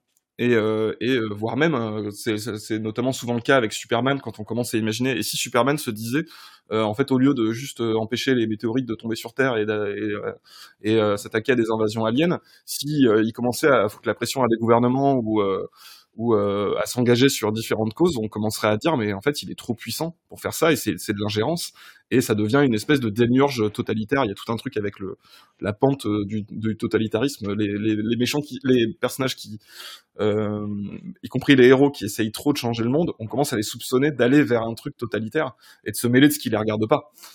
Et voilà, et je citerai notamment, je te cite à la fin du bouquin, mais il y a une, une BD qui m'a fait, fait rentrer pas mal dans le comic book, qui s'appelle The Authority, euh, qui est un qui est un BD de super-héros où c'est justement des super-héros qui disent oula euh, où c'est des super-héros qui Non, c'est c'est c'est la police qui essaie de rentrer chez moi là. d'accord c'est bon on a encore quelques minutes du coup Oui, je pense. Nous sommes en direct. C'est moi la République Les amis Les gens, les gens, partagez Allez, ah bah là ça va te faire des ça, là ça va te faire de, de l'exposition c'est bien C'est bien. Euh, euh, arrêtez Frank Miller, laissez-le tranquille. euh, mais oui, oui, euh, le, enfin voilà, il y a, y a ce truc-là de, de, ouais, c'est plutôt le méchant qui, euh, qui est porteur de changement. Et en général, ce qui va se passer, c'est que c'est le méchant qui va mettre le, le un sujet sur la table. Ça peut être n'importe quel sujet, une injustice, l'écologie, tout ce que tu veux. Et euh, le gentil va lui péter la gueule. Et au mieux, ce qui va se passer, c'est que le, ça va avoir sensibilisé le héros à quelque chose. Et à la fin, en général, tu vas voir que le héros va faire des trucs bah, pour l'écologie, par exemple. Il va faire des donations ou euh, euh, il va euh, s'in- s'investir dans un programme ou des trucs comme ça. Il va faire des changements à la marge, en fait. Euh, mais en réalité, c'est grâce au méchant. Si le méchant n'avait pas intervenu, bah lui, il se serait jamais rendu compte euh, du problème. Et surtout, faut pas que ça chamboule trop les choses, parce que le principe du méchant, c'est qu'il va toujours trop loin dans euh, dans son truc et c'est pour ça qu'il faut l'arrêter. Euh, mais il, euh, il permet aussi de bouger, de faire bouger un petit peu le héros. C'est un des rôles qu'il peut avoir, c'est de faire se déplacer un peu le héros de sa position initiale, qui est une position euh, de, bah, de type qui s'en fout et qui, euh, qui est juste un représentant du, du statu quo, quoi. Le chat a pas bien compris. Tu as parlé de, de enfin, une partie comme, comme moi d'ailleurs. Tu as parlé de donation. Qui donne les méchants ou les ou les ou les ou les vilains? Qui donne au poste en ce moment, par exemple? Ah bah, au poste, je pense que c'est un peu une émission de, de, de vilain, non? Parce que y a, ça critique l'autorité quand même, ça critique les institutions légitimes. On va on va y venir. Il y a il y a un chapitre. Il y a un chapitre. Y, y a un chapitre là-dessus et euh, évidemment, je t'ai dit euh, révise-le celui-là parce que je vais t'interroger. Mais là, pour l'instant, on continue à mettre la table. Tu, tu dis aussi que les fictions héroïques, page 59, nous fournissent cette satisfaction qui peut nous manquer dans le monde réel. Quoi de plus normal, en effet, que cette soif de justice immédiate? Quoi de plus jouissif que de voir des salauds se faire corriger en bonne et due forme Bien fait pour leur gueule, comme on dit? Ces histoires remplissent le rôle jadis dévolu au spectacle des exécutions et autres sentences publiques. On regarde collectivement le vilain être puni, humilié, vaincu. Donc ça, ça c'est le Hitchcock dont on parlait tout à l'heure, c'est-à-dire que si on n'a pas un super méchant, on n'a pas un super héros euh, auquel s'identifier. C'est ça en gros le ressort. De, En fait, ils sont, ils sont construits en miroir en, en général, et du coup, euh, oui, il faut que, faut qu'il y ait un, un adversaire un peu, euh, un peu intéressant pour le héros qui le challenge, euh, si, alors si possible euh, physiquement, c'est-à-dire qu'il qu'il représente un- une adversité un peu intéressante, parce qu'il faut quand même que ce soit, c'est du divertissement quand même, faut pas oublier, du divertissement industriel, euh, faut que ce soit un peu spectaculaire et tout, euh, mais faut qu'il ait aussi un challenge un peu moral, quoi. Il faut que, il faut que le, ça mette un petit peu dans la, dans, dans la sauce le héros au niveau de sa moralité, de son code, de qu'est-ce qu'il doit faire. Et, en tout cas, quand c'est des bons méchants. Euh, bon après c'est pas toujours c'est pas toujours le cas d'ailleurs les, les, les, films Marvel par exemple jusqu'à on va dire jusqu'à Thanos euh, avaient la particularité d'être assez nuls en termes de méchants et et d'être plutôt centrés sur sur les héros mais euh, mais euh, voilà les meilleures histoires euh, sont souvent oui Hitchcock a un peu raison là où des histoires où le méchant est intéressant quoi parce que tout simplement c'est le c'est le challenge c'est l'obstacle à, à surmonter le chat disait tout à l'heure le vrai méchant c'est lui euh... il, y a, il, y a, des BD qui, qui traitent ça comme ça. Hein, qui, est-ce que, est-ce que le, le, vrai méchant, en fait, c'est pas Batman, quoi? Et alors, euh, tu as un chapitre dans le chapitre euh, intitulé euh, Defend Batman. Oui. alors, tu penses oui, bien que ça a attiré mon, mon, mon œil avec deux, deux citations, l'une d'Alan Moore, Who Watches the Watchman, qui, euh, qui regarde les, les, les Comment tu dirais Watchmen? En, euh, en, fait, c'est dur à traduire. C'est parce que en français, la traduction officielle de Watchmen, c'est les gardiens. Mais en fait, c'est les gardiens et c'est aussi les surveillants, les, les Watchmen, qui est le nom de l'équipe de super-héros dans, dans, dans, Watchmen. Du coup, du coup, elle est un peu dure à traduire. C'est il y a Moore en plus, il joue beaucoup sur les doubles sens. Donc, euh, c'est qui surveille nos surveillants, qui nous gardera de nos gardiens. Euh, Ah, voilà. euh, Jérémy dit c'est clairement le cas Batman et d'extrême droite. C'est vrai qu'il y a un côté Gudard là. J'ai un côté Gudard, j'avais pensé, mais en fait, ah, il, il, ressemble à Frédéric Chatillon, on dirait là. Bon, bref. et euh, donc, selon, le, selon le, le, le, dispositif que tu as mis en place, deuxième citation, qui nous protège de la police, slogan anti-répression. Mais alors attends, c'est quoi cette histoire de définancer Batman? Et en quoi ça intervient dans cette, dans cette affaire? Euh, en fait, le, la blague de Defend de Batman, ça vient, euh, bon, évidemment de, du slogan Defend de police, euh, donc définancer, enfin, je sais plus comment, comment on traduirait. Si, si, définancer la police, ouais, ouais, c'est ça. Définancer la police, qui est un, qui a un argument anti-répression américain, sachant que, alors, c'est quand même très particulier au, au contexte américain, pour situer, c'est que le, les services de police américains, contrairement à la France, sont gérés par les villes directement. Donc euh, les villes n'ont pas tous les mêmes polices. Et, euh, et le, les budgets des forces de l'ordre dans le poids des budgets municipaux aux États-Unis sont euh, sont très très forts. Et du coup l'argument du defend de, police qui est, pas du tout un truc très populaire hein, c'est très c'est très difficile à entendre comme euh, comme, argument.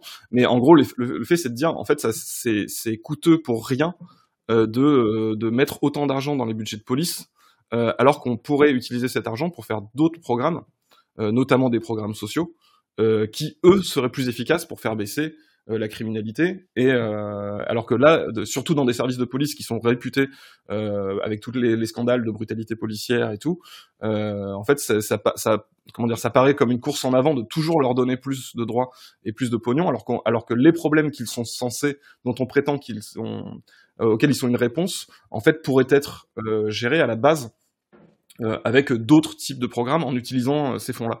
Et euh, la, la, blague pour Defend Batman, c'est ça, et c'est un truc, c'est pas pareil, c'est pas moi qui l'ai inventé, c'est une réflexion que les gens font souvent, c'est que Batman, c'est un milliardaire, euh, il est extrêmement riche, il, il, est, il détient la, la, plus grosse corporation de, de, toute la ville, et tout ce qu'il a trouvé de mieux à faire avec ses moyens, c'est de, de faire des gadgets et des Batmobiles et d'aller taper les gens euh, toutes les nuits et on voit bien que et je trouve que ça fonctionne assez bien la, la, la, le, le, parallèle puisque effectivement on voit bien que Batman ne résout rien. C'est-à-dire que ça, ça s'arrête jamais son histoire. C'est ça y a, Batman est toujours aussi euh, Batman Gotham est toujours aussi corrompu.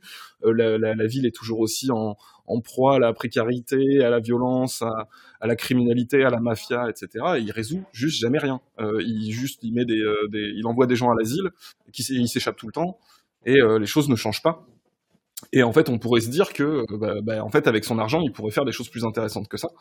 Euh, et même si il le fait d'ailleurs, en fait, dans les BD, tu le vois souvent faire de la charité, euh, voire soutenir des campagnes, euh, des choses comme ça, mais c'est secondaire. Mais le truc, c'est que si Batman, euh, si Bruce Wayne, en fait, de, de, de ce point de vue-là, c'est un héros vraiment américain, c'est-à-dire que ah oui. je paye pas d'impôts, mais je file à des à des à des fondations. C'est ça le, le, le, le système. Ouais. ouais c'est ça. Il, il, sert à des fondations, euh, des choses comme ça. Il va euh, aider dans des, euh, voilà, il va donner un petit peu dans les quartiers pauvres, euh, des choses dans le genre. et voilà, oui, c'est un, c'est un philanthrope. D'ailleurs, les, les super-héros milliardaires sont en général très philanthropes. Iron Man, c'est aussi ça. On va toujours montrer comme un type, un type philanthrope. Et, et voilà. Et le, mais le problème, c'est qu'en fait, si mais chez nous, c'est pareil. Hein, Bernard Arnault. Ouais, mais c'est vinyle, enfin, tu vois. Ouais, le, notre, ils, ils, financent euh, la reconstruction de Notre-Dame, c'est super, c'est vraiment des, des, gens formidables. Mais par contre, ils payent pas d'impôts. Et euh, mais en fait, si Batman faisait, si Bruce Wayne faisait ça, au lieu de, si au lieu d'être Batman, il, euh, il finançait des, euh, des, des projets, euh, où euh, voilà, il, il aidait euh, de, de, façon beaucoup plus efficace, ben, ça serait moins spectaculaire et surtout il y aurait pas d'aventure de Batman et ça serait pas très intéressant. Et au final, si tu, euh, par exemple, je prends l'exemple de, dans, Batman, la plupart des méchants sont euh, psychiatrisés à fond. C'est un, une, tendance dans les trucs de Batman, c'est que c'est souvent en rapport avec la folie, euh, ce genre de choses. Et, euh, du coup, la prison emblématique dans Batman n'est pas une, dans une prison, c'est un asile, c'est l'asile d'Arkham. Et la plupart des méchants sont envoyés à l'asile, ils sont pas envoyés en prison. Et là, on pourrait, et on voit bien que l'asile d'Arkham ça fonctionne pas, c'est-à-dire que les gens ne sont jamais soignés quasiment en fait ça, ne marche pas très bien. Euh, ça a l'air euh, moyenâgeux et horrible euh, et, très très mal géré. Et, en plus les gens s'échappent tout le temps. Il y a même le personnel qui devient fou lui-même c'est notamment le cas avec certains personnages comme Harley Quinn et tout. Donc on voit bien que ça marche pas. Et la BD le sait qu'en fait ça ne marche pas. Donc on pourrait se dire il faut revoir la politique publique de santé et notamment de santé mentale à Gotham. Il là, il y a un projet, il y aurait un projet politique à faire. Le problème, c'est que si tu fais ça, en fait, il y a plus de méchants. De... Si tu résous le problème, il y a plus de méchants de Batman, donc il y a plus d'aventure de Batman.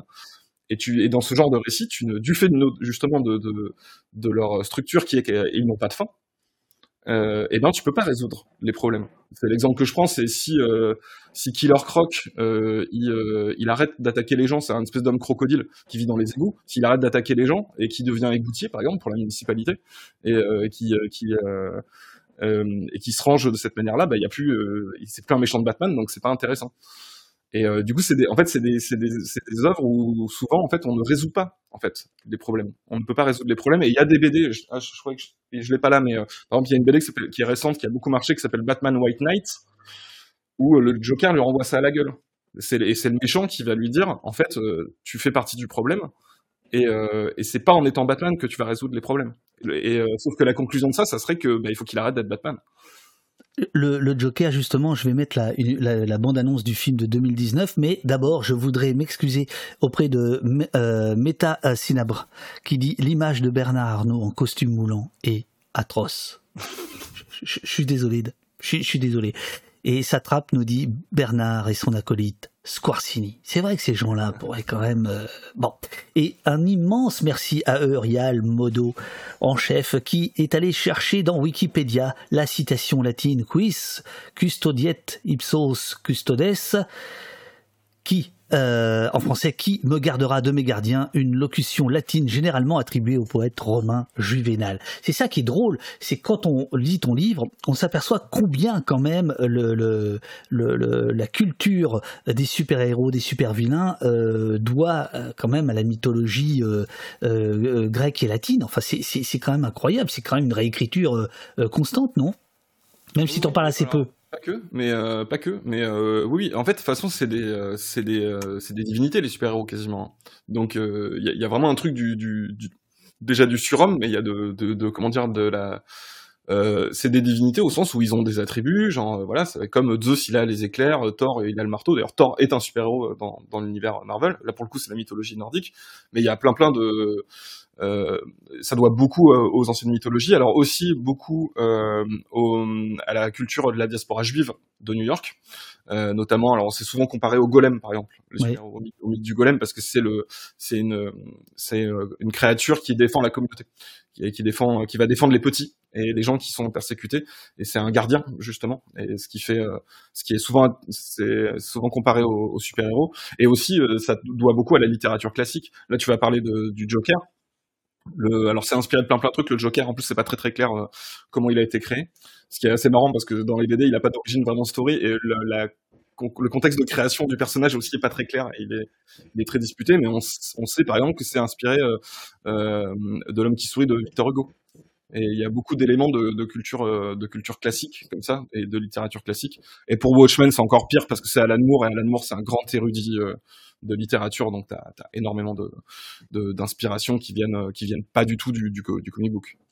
Alors, euh, qu'est-ce que je risque à mettre la bande-annonce de euh, du Joker? Normalement rien. C'est une bande-annonce, elle est là pour être diffusée donc. Alors euh, j'envoie. Euh, ça va durer 2 minutes 50. Euh, ça va me permettre d'aller me chercher un petit café. Tu peux faire la même chose, Benjamin.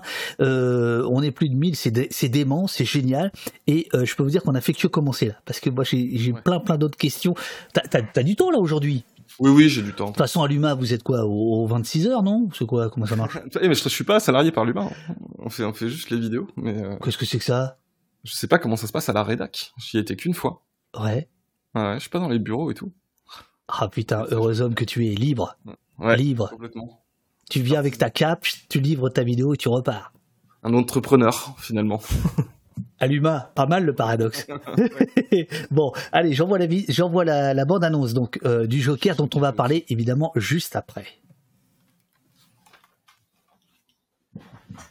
Ah, ah, il faudrait que je mette le son. Attends, je mets le son.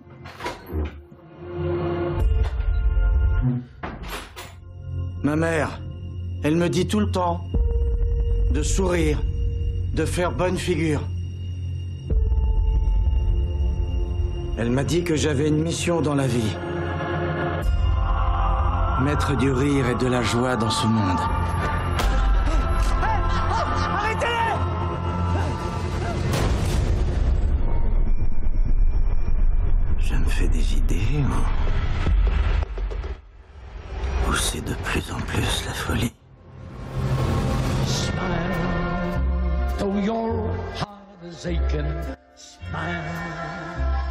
Even though it's breaking. When there are clouds in the sky, you'll get by if you smile. To your fear and sorrow, smile, and maybe tomorrow.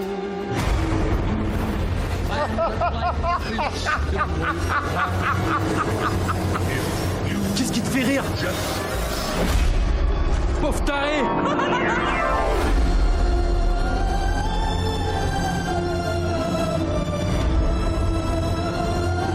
Gotham est à la dérive. Quel lâche a pu faire ça avec un tel sang-froid? Quelqu'un qui se cache derrière un masque.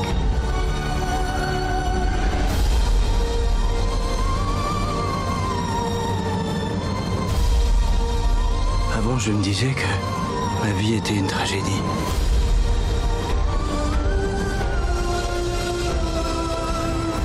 Je me rends compte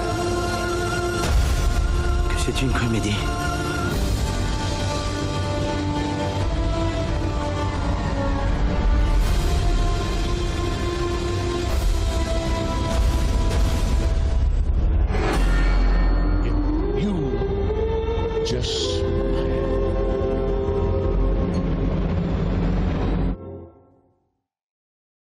Voilà, je ne sais pas si euh, Benjamin est de retour. Attendez, je regarde. J'ai pas. Ah si si, il est là, il est là, il est là, il est là. Voilà, voilà.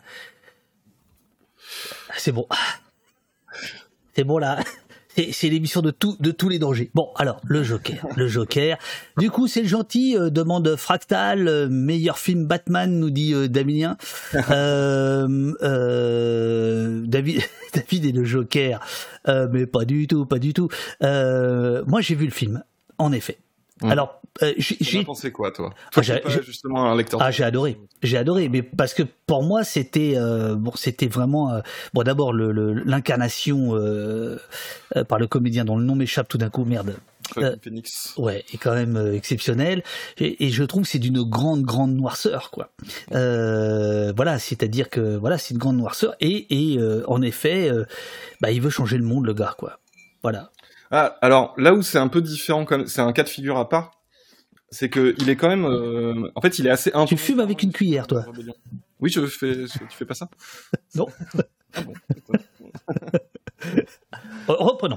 Ah, donc. Oui, en fait, c'est, il a, lui, il a pas de projet. Euh, le, dans- enfin, ce- cette version du Joker n'a pas de projet euh, politique, euh, contrairement à celui, par exemple, de Dark Knight, de, du Dark Knight de Christopher Nolan, qui avait été l'incarnation précédente au cinéma.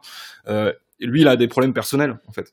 Mais le truc, c'est que ces problèmes personnels sont totalement associés à, aux dysfonctionnements sociaux et politiques euh, de la ville. Et du coup, il est un peu malgré lui une figure de, de, de, rébellion, et c'est ce qui est assez intéressant. Et quelqu'un demandait si c'était le gentil. Non, en fait, c'est alors c'est le héros entre guillemets du film au sens où c'est le protagoniste.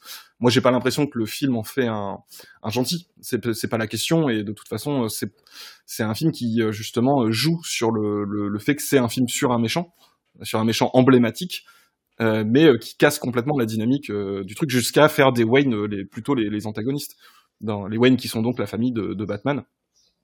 Et, qui fait d'ailleurs qui relie l'origine story de, Batman avec parce qu'on voit dans le film désolé spoiler les parents de Batman se faire tuer là dans le film c'est une c'est une vengeance de classe le, fait que les parents de Batman soient tués et du coup ce qui provoque la création la création de Batman. Ça, ça joue sur ce, cette dynamique, cette dynamique là, quoi. Euh, N'hésite pas à, à, regarder le chat quand je quand je te lis. Ouais. Euh, dans la BD The Killing Joke, Alan Moore, cherchant à donner une origine au Joker, au Joker, propose l'idée que Batman et lui sont tous les deux le produit d'une mauvaise journée. Une mauvaise, c'est là où vous voyez le livre comme il est bien quoi. Une mauvaise journée de riche nous donne un super héros. Une mauvaise journée de pauvre nous donne un super vilain. Notre justicier combat le Joker avant de combattre la pauvreté, alors qu'il continuera à y avoir des Jokers. Exactement. Mais d'ailleurs, c'est un truc que j'ai pas dit euh, tout à l'heure sur le, le, le pourquoi sont-ils si méchants. Le fait que c'est des personnages qui ont souffert, là, c'est complètement le cas. C'est-à-dire que là, le personnage de Arthur, dans, enfin du Joker, dans, dans le film Joker, c'est un personnage qui fait que souffrir en fait. Et ce il devient, euh, il devient le Joker, comme le veut l'expression consacrée euh, maintenant, du fait de, de, de ce qu'il subit. Euh, et euh, du coup, à l'inverse, on peut considérer que si le, méchant c'est celui qui a souffert, le être un héros, et c'est-à-dire ne pas avoir été rendu méchant par le monde, c'est de fait être dans une position de privilégié. Et c'est aussi le cas dans, avec Xavier et Magneto. C'est-à-dire que Xavier est présenté comme euh, quelqu'un qui est très rationnel, qui est très modéré et qui, est, qui, qui garde la tête froide, parce qu'en fait c'est un privilégié. C'est quelqu'un qui a euh, pas euh, subi les, les horreurs qu'a subi euh, qu'a subi euh, Magneto. Xavier, c'est l'antagoniste de, de... Le, voilà, c'est le chef des X-Men, c'est le c'est le gentil des c'est le chef des gentils dans, dans les X-Men. C'est ça. Donc l'antagoniste ou l'adversaire comme l'adversaire de Magneto. Comme on veut. Son ami, qui est aussi son ami, c'est ça qui est intéressant.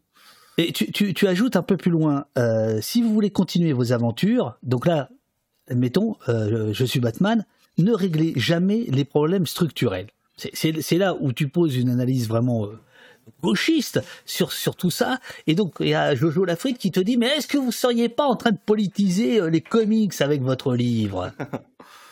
Euh, ben si, mais en fait les comics, de toute façon, enfin voilà, là, ça, au bout d'un moment, c'est un marronnier évidemment que les comics, et surtout les X-Men, c'est politique depuis le début et c'est c'est enfin faut faut pas être très calé en comics pour je la personne je pense c'est ironique hein, évidemment mais bien sûr bien sûr enfin les je comprends pas que des fans de comics puissent dire euh, vous mettez de la politique euh, euh, dans des comics alors que ça ça a toujours été un lieu de, de politique euh, très très important euh, oui, oui, non, bien, bien sûr, mais euh, par exemple, il y, y, a une petite chose que ton, ton livre n'aborde pas.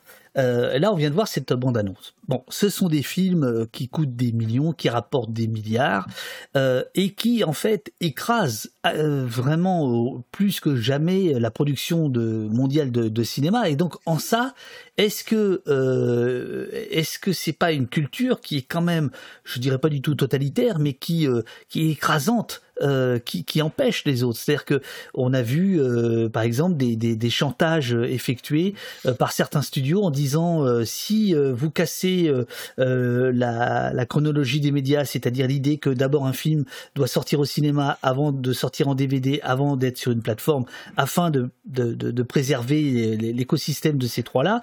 Est-ce que est-ce que ça, par exemple, tu, toi, tu t'en fous en tant que, fan et, observateur des, comics ou est-ce que tu te dis, en effet, euh, il peut y avoir un sous-texte de gauche, mais en réalité, euh, une production qui, n'est pas du tout de gauche, qui écrase les autres?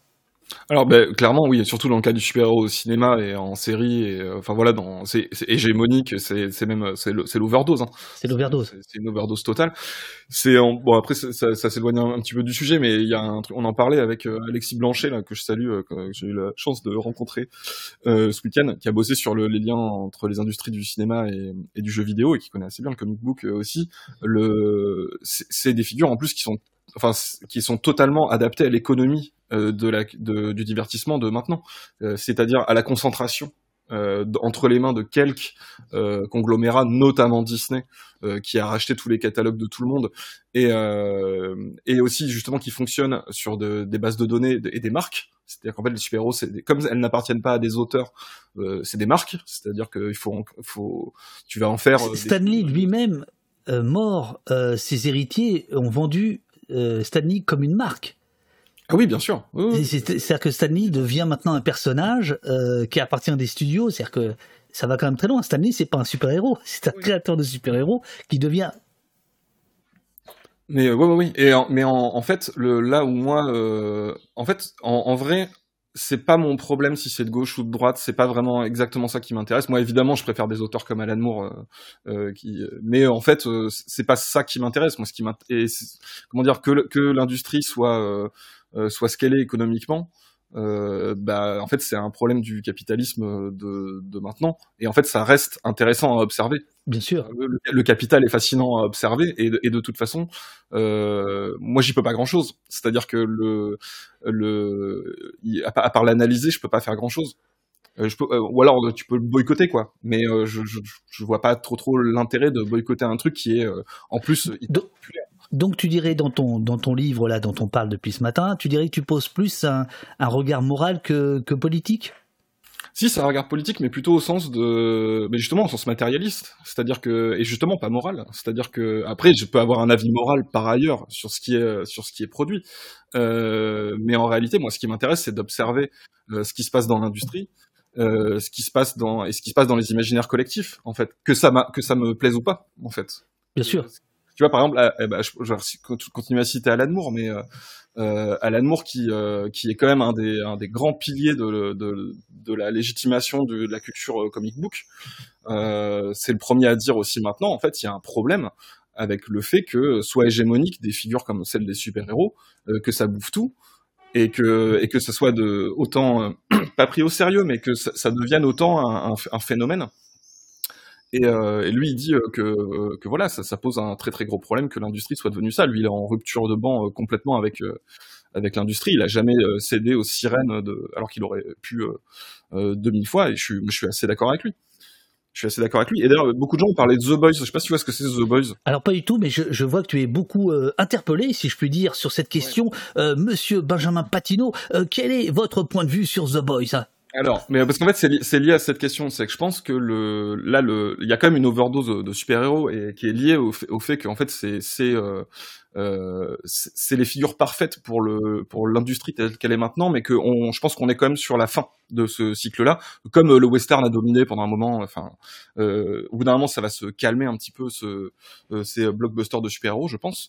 Et, euh, et The Boys, c'est assez symptomatique que ça. The Boys, qui est donc une BD à la base de Garcenis, qui est probablement une de mes BD préférées de tous les temps, qui, pour ceux qui connaissent pas, qui qui est une BD de super-héros, mais où on suit une équipe qui s'appelle les Boys et qui sont des gars qui sont là pour euh, contrôler les super-héros. Parce que dans cet univers-là, on nous explique que les super-héros sont d'horribles crevures.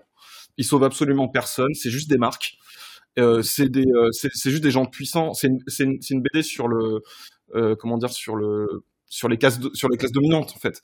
Et ils sont complètement dégénérés, ils font n'importe quoi, ils utilisent leur pouvoir pour pour maltraiter les gens et tout. Et les The Boys sont là pour leur péter la gueule. Donc c'est une BD super-héros, mais qui est un peu anti-super-héros. Et, euh, et c'est une BD qui est post, euh, qui est plutôt post 11 septembre, donc il y a des problématiques qui sont plus euh, période euh, Airbush et tout, qui et pour qu'il y ait ce genre de BD, il faut qu'il y ait une saturation. En fait, faut qu'il y ait le, pour qu'il y ait une critique des super-héros, il faut que les super-héros soient devenus hégémoniques, en fait. Et, euh, il y a une contre-hégémonie qui se crée, euh, qui se crée à la fin. Et je trouve assez parlant que euh, ça a été adapté. Alors c'est sur Amazon. Euh, mais euh, là ici on est sur Amazon aussi. Euh, ça... Oh là là là là là là là là là monsieur monsieur monsieur. Alors d'abord, D'abord, effectivement, Twitch appartient à Amazon. Nous, on fait tout pour s'émanciper. C'est pour ça que nous avons créé un site qui s'appelle oposte.fr, sur lequel vous pouvez voir l'émission en direct, en passant par Twitch, toujours, mais un jour, un jour, nous serons 100% sur Pertube. Ah, d'accord, très bien. Ah oui, et, toutes nos vidéos... Vous pouvez faire des dons plutôt que de vous abonner en donnant 50% à Jeff Bezos. Ah, c'est con, je t'ai coupé. Tu, tu, peux la refaire? Pardon. Non, je disais, vous pouvez faire des dons. Et euh, du coup, il n'y a pas 50% qui va à Jeff Bezos. Exactement, voilà. Et donc euh, toutes nos vidéos qui sont sur le site sont hébergées sur Peertube. Peertube qui euh, une alternative bah, lyonnaise d'ailleurs, le développeur est lyonnais, figure-toi. Ah oui, ah, Chocoboz. Décidément. décidément. à Lyon, euh, il y, a, y, a quelques, y a quelques Gaulois qui résistent face à l'envahisseur fasciste. Bravo à vous. Euh, et donc Peertube, voilà, c'est une alternative à YouTube. Voilà. Mm. Euh, donc pour, pour, finir sur The Boys, il y a une série donc qui est, qui est assez populaire, qui marche très très bien, euh, qui est euh, et, qui a une liberté de ton euh, qui est très différente de ce qu'on peut trouver dans le comic book d'habitude, notamment en termes de, de blagues particulièrement noires et particulièrement pipi caca.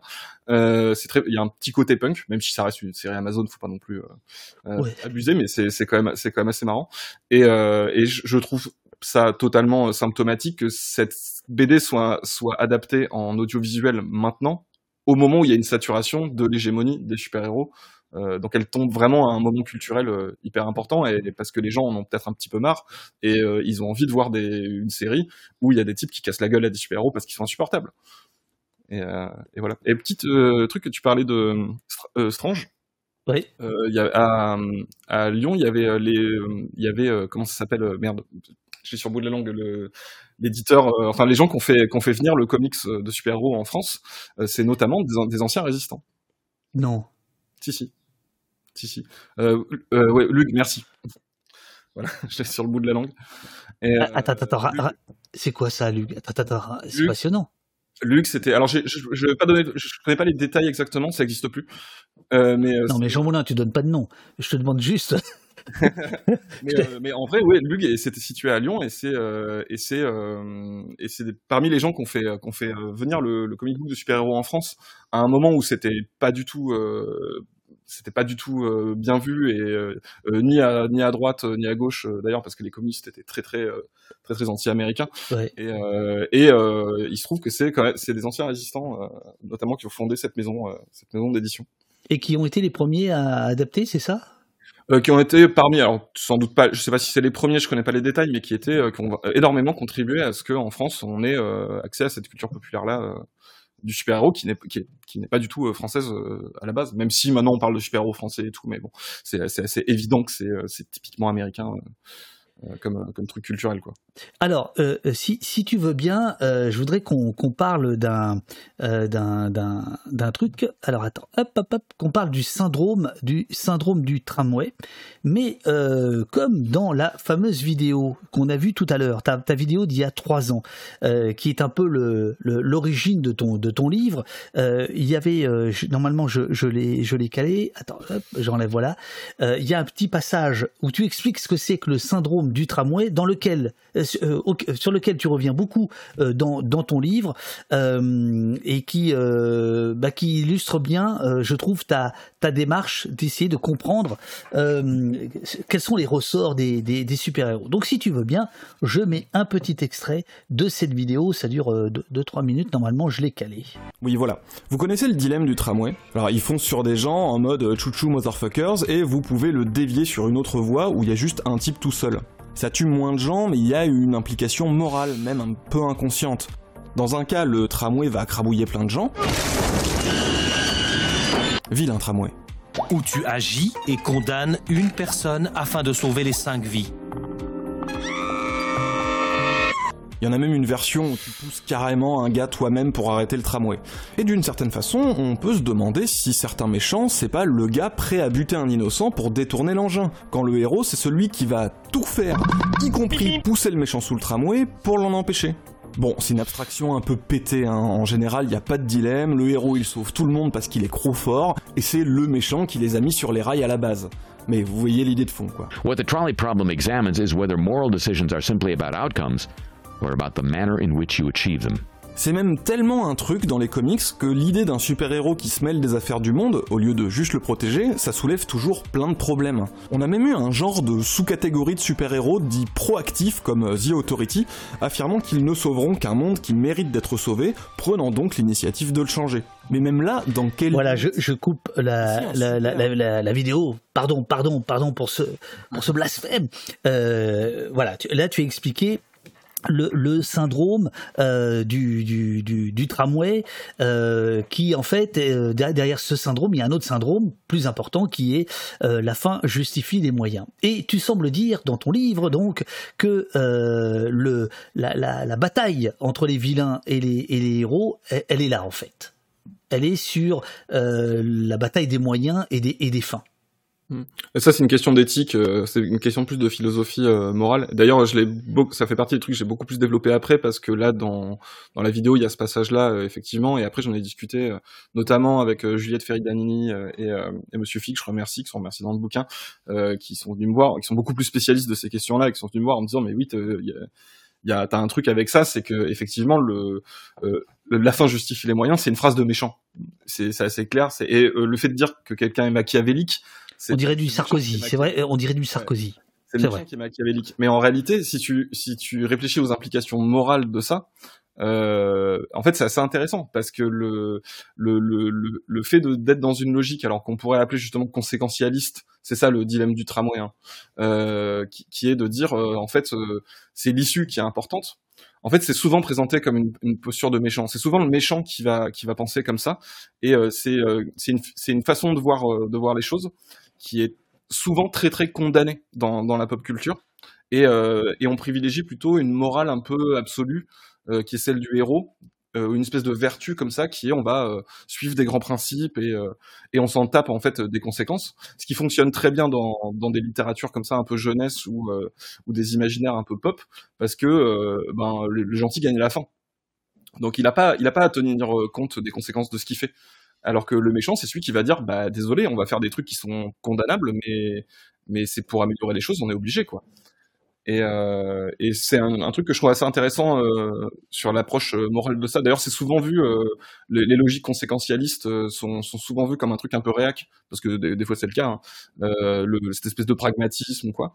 alors qu'en fait, en réalité, non. C'est-à-dire que justement, une, position de, de, gauche, ça va être aussi de dire, bah, non, il faut prendre les problèmes concrètement et euh, il faut trouver des solutions aux problèmes. Faut pas juste, euh, en, gros, la, différence, ça va être le, euh, moralement de dire est-ce que juste on punit les méchants ou est-ce qu'on fait en sorte qu'il n'y ait pas de méchants?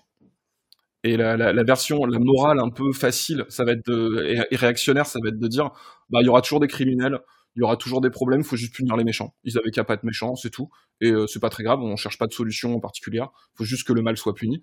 Euh, et une position euh, plus progressiste, euh, à mon sens, ça va être plutôt de dire, bah non, on va régler les problèmes structurels pour qu'il n'y ait pas ces problèmes-là.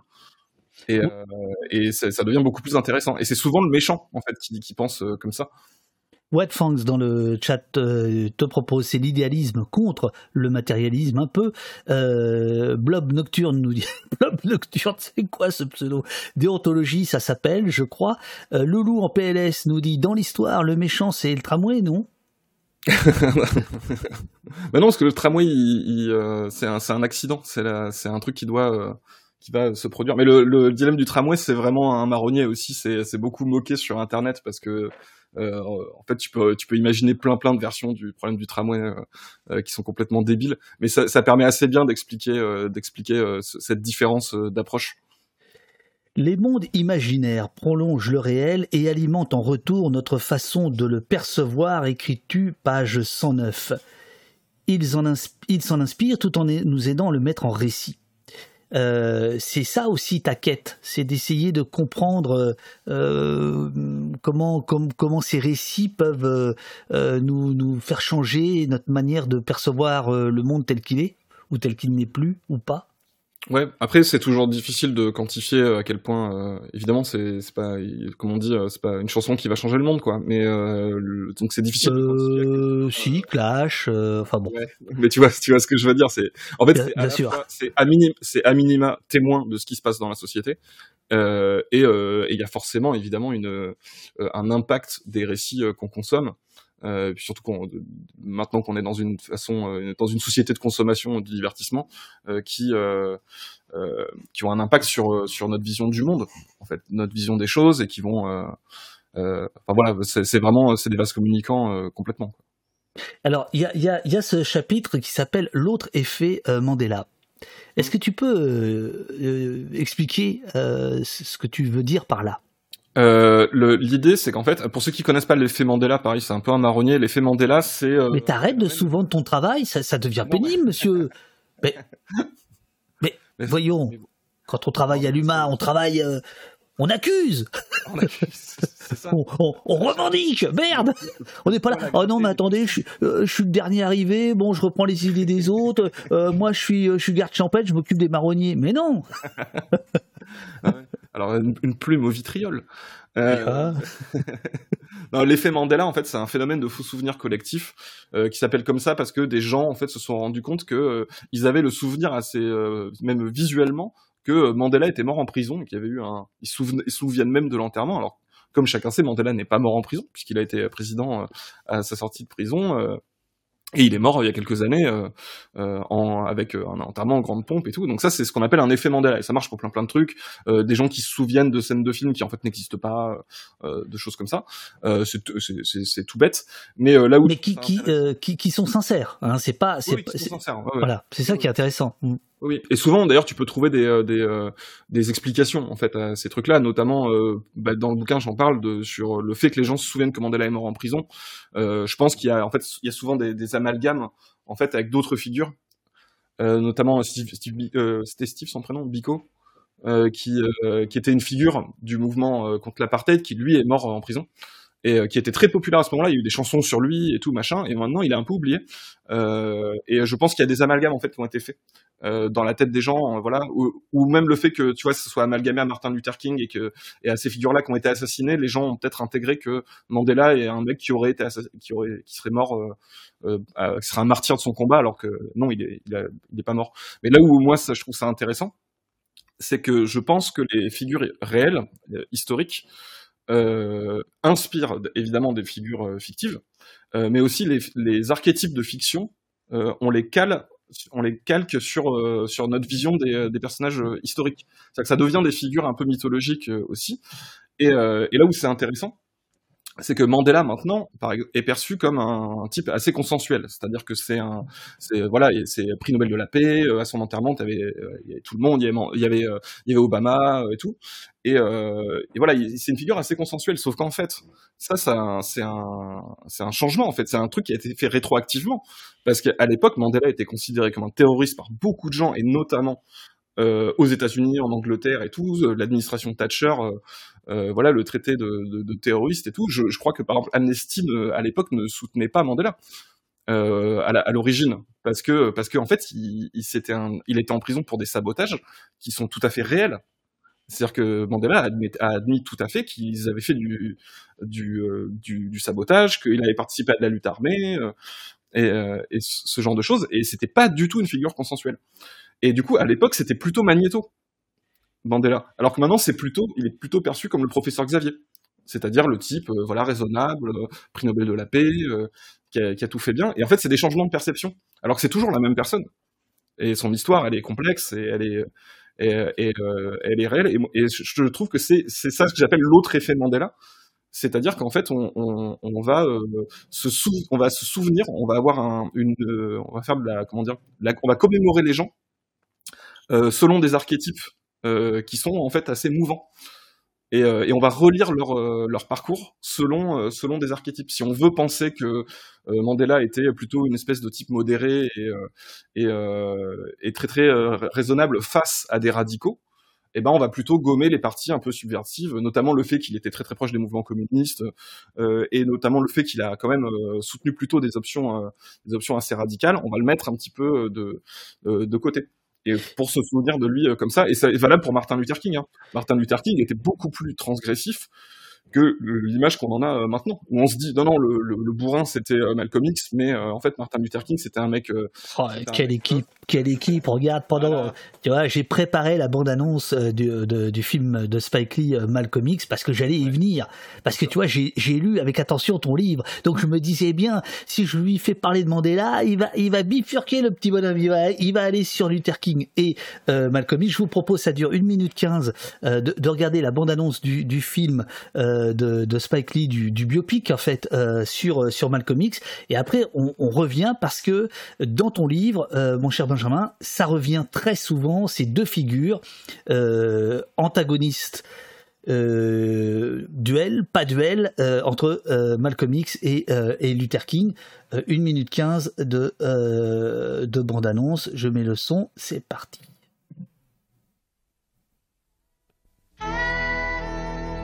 Cet homme changea de nom, de foi, de visage. Dealer, prédicateur, tolard, figure emblématique. Il fut l'honneur de la désobéissance. Et la voix d'un peuple qui brûlait de se faire entendre. Nous, l'Amérique, on l'a pas découverte Elle nous est tombée dessus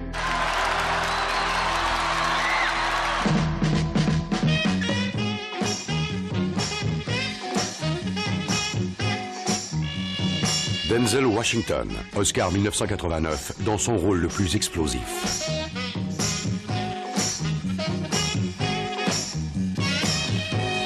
L'œuvre la plus forte de Spike Lee.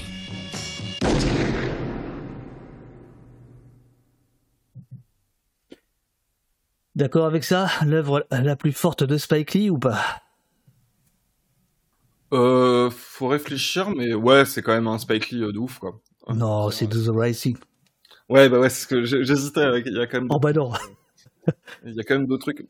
Mais en vrai, euh, Black Landsman, euh, dans les récents, c'est pas mal, parce que je pensais qu'il était un peu perdu pour la cause, et Black Landsman, c'est pas mal. Euh, Ah, attends, regarde, il y a la- une vidéo qui, qui se relance. Attends, hop, excuse-moi. Ouais. Alors, euh, page 116, écris-tu? Euh, Jusqu'à aujourd'hui, et malgré le consensus apparent autour de Martin Luther King, une partie du public et de la culture populaire lui préfère la figure concurrente de Malcolm X, célébrée au cinéma, on vient de le voir, comme dans la scène hip-hop, tu m'étonnes, ou par certains euh, militants. Alors, pourquoi euh, autant de fixettes de ta part sur cette, euh, ce, ce- ce combat des chefs? Et comment tu le retrouves dans, les, dans, la, dans la pop culture, euh, dans les comics, etc. Déjà parce que le, le- les deux personnages sont très très souvent cités euh, dans la pop culture, notamment dans le comic book, euh, et qu'en plus euh, le, le- sur le duo justement euh, professeur Xavier Magneto, il est très souvent comparé à, au duo euh, Martin Luther King Malcolm X. Euh, même souvent, les, tu vas trouver des articles où ils disent c'est une métaphore de ça, ce qui est pas tout à fait vrai. En fait, c'est pas aussi précis et volontaire que ça à la base mais euh, c'est devenu un truc euh, voilà ils sont souvent comparés euh, euh, et en fait cette comparaison est assez intéressante euh, je trouve euh, de comparer ces personnages là à ces deux figures euh, historiques ce qui va justement dans le sens de, de mon, cette histoire de relire le- le- la réalité avec des archétypes euh, de fiction et à l'inverse que les archétypes de fiction soient inspirés par des, des figures euh, réelles et ce qui fait que du coup bah, les deux personnages sont très très présents euh, dans le bouquin.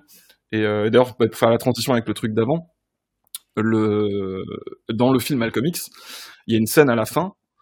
euh, J'allais y venir, j'ai appris ça dans ton livre. Euh, euh, qui justement avec Mandela, c'est ça, c'est cette, cette scène-là dans tu... Ah oui, alors ça c'est c'est fascinant. J'ig- J'ignorais. Le vrai Mandela, enfin j'avais oublié, figure dans le film. Spike lui demande de re- re- dire le plus célèbre des discours de, de, de Malcolm X, et je te laisse dire la, suite. Ouais, c'est une scène à la fin où il est devant une classe en fait et il lit euh, donc le discours, euh, celui qui se termine par le fameux by any means necessary, donc euh, par tous les moyens nécessaires. Ce qui d'ailleurs, voilà, c'est lié aussi à l'histoire de la fin justifie les moyens. C'est-à-dire que c'est Malcolm X qui dit par tous les moyens nécessaires. Ce qui est, ce qui du coup une logique justement qui est plutôt une logique pragmatique. Et, donc il, lit ce discours. Donc ce qui veut dire qu'en fait Mandela, Mandela est un admirateur complètement de, de, de, de Malcolm X. C'est pas un admirateur de euh, spécialement de Martin Luther King. Il est dans le film Malcolm X et il lit son discours. C'est une de ses inspirations. C'était une inspiration de Biko aussi. Et, euh, sauf que au moment où il fait ça, il a, des responsabilités. Il y a, il y a, un, processus de, transition en, en, en Afrique du Sud. Donc il dit à Spike Lee, par contre, je ne dirai pas les derniers mots, je ne dirai pas by any means necessary. Euh, parce que ça va foutre la merde, je peux pas faire un truc comme ça. Et du coup, dans le film, il lit le discours et la toute fin du discours, ils ont mis l'archive de Malcolm X qui dit lui-même euh, euh, la fin. Donc voilà, il y a des, en fait, il y a des tensions qui sont comme ça, qui sont, intéressantes. Et c'est beaucoup plus compliqué que justement cette dynamique où on se dit le gentil, le méchant, C'est-à-dire le méchant radical et le gentil modéré. En fait, c'est beaucoup plus compliqué que ça. Euh, euh, Martin Luther King était beaucoup plus transgressif que, que l'image qu'on lui donne, et, euh, et Malcolm X, à l'inverse, est aussi beaucoup plus euh, célébré que qu'on qu'on qu'on pourrait le penser. Et les deux finiront assassinés. Pour le coup, on finit assassiné, ouais.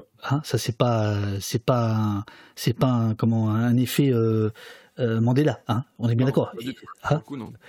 Coriac arrive dans le, dans le chat et nous dit là, le, je débarque, le thème de la fenêtre d'Overton a-t-il été évoqué? Ben Justement, Coriac, c'était, c'était la suite logique. Oh là là. Et nous sommes page 133 euh, du livre. Alors, la fenêtre d'Overton, ce qui me plaît, c'est que tu commences par euh, dire euh, bon, enfin, tu le dis pas comme ça parce que t'es es un garçon bien bien élevé, mais bon, en gros, bon, on nous fait un peu chier avec ce avec ce ce ce ce, ce, principe, voilà.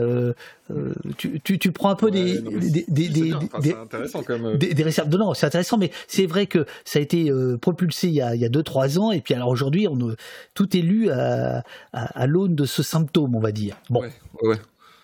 Donc, a- en fait, pareil, c'est quelqu'un qui dit c'est un marronnier aussi. Oui, c'est un marronnier. Il y en a. En fait, je pars beaucoup de marronniers euh, de, euh, dans, dans- dans ce bouquin. Il y a Fenêtre d'Overton euh, et il y en a plein d'autres, euh, plein d'autres comme ça, quoi. Ma- le truc de Max Weber, la violence légitime et tout.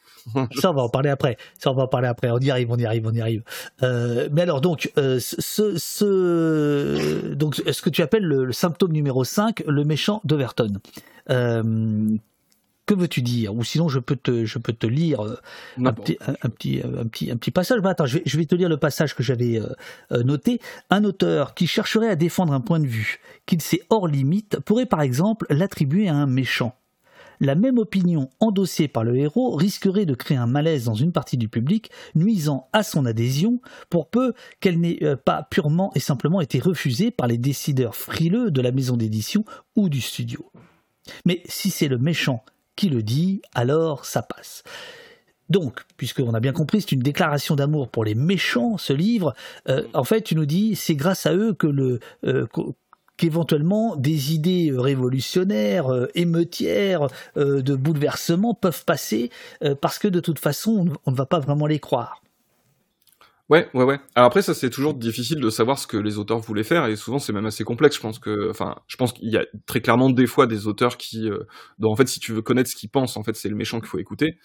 Euh, après, euh, on n'est pas dans leur tête, donc euh, c'est compliqué. Et des fois, c'est un peu des deux. Je pense qu'ils mettent un peu de leur contra de leur propre contradiction, euh, de leur propre débat intérieur sous la forme d'un conflit entre le entre le gentil et le méchant. Mais en fait, oui, le, le, ce que je disais tout à l'heure, le méchant peut avoir aussi un rôle de déplacement du, du du, gentil. Alors en tenant des, positions qui sont à la marge de la fameuse fenêtre, euh, donc qui sont assez peu acceptables. Mais on sait que justement, c'est ça qui est intéressant dans le fonctionnement de cette fenêtre, c'est que même si c'est hors euh, du cadre, ben ça déplace le cadre. C'est-à-dire que le, le gentil va par exemple pouvoir aller sur des positions qui auraient été beaucoup moins consensuelles euh, si le méchant n'avait pas été là avec une position encore plus radicale.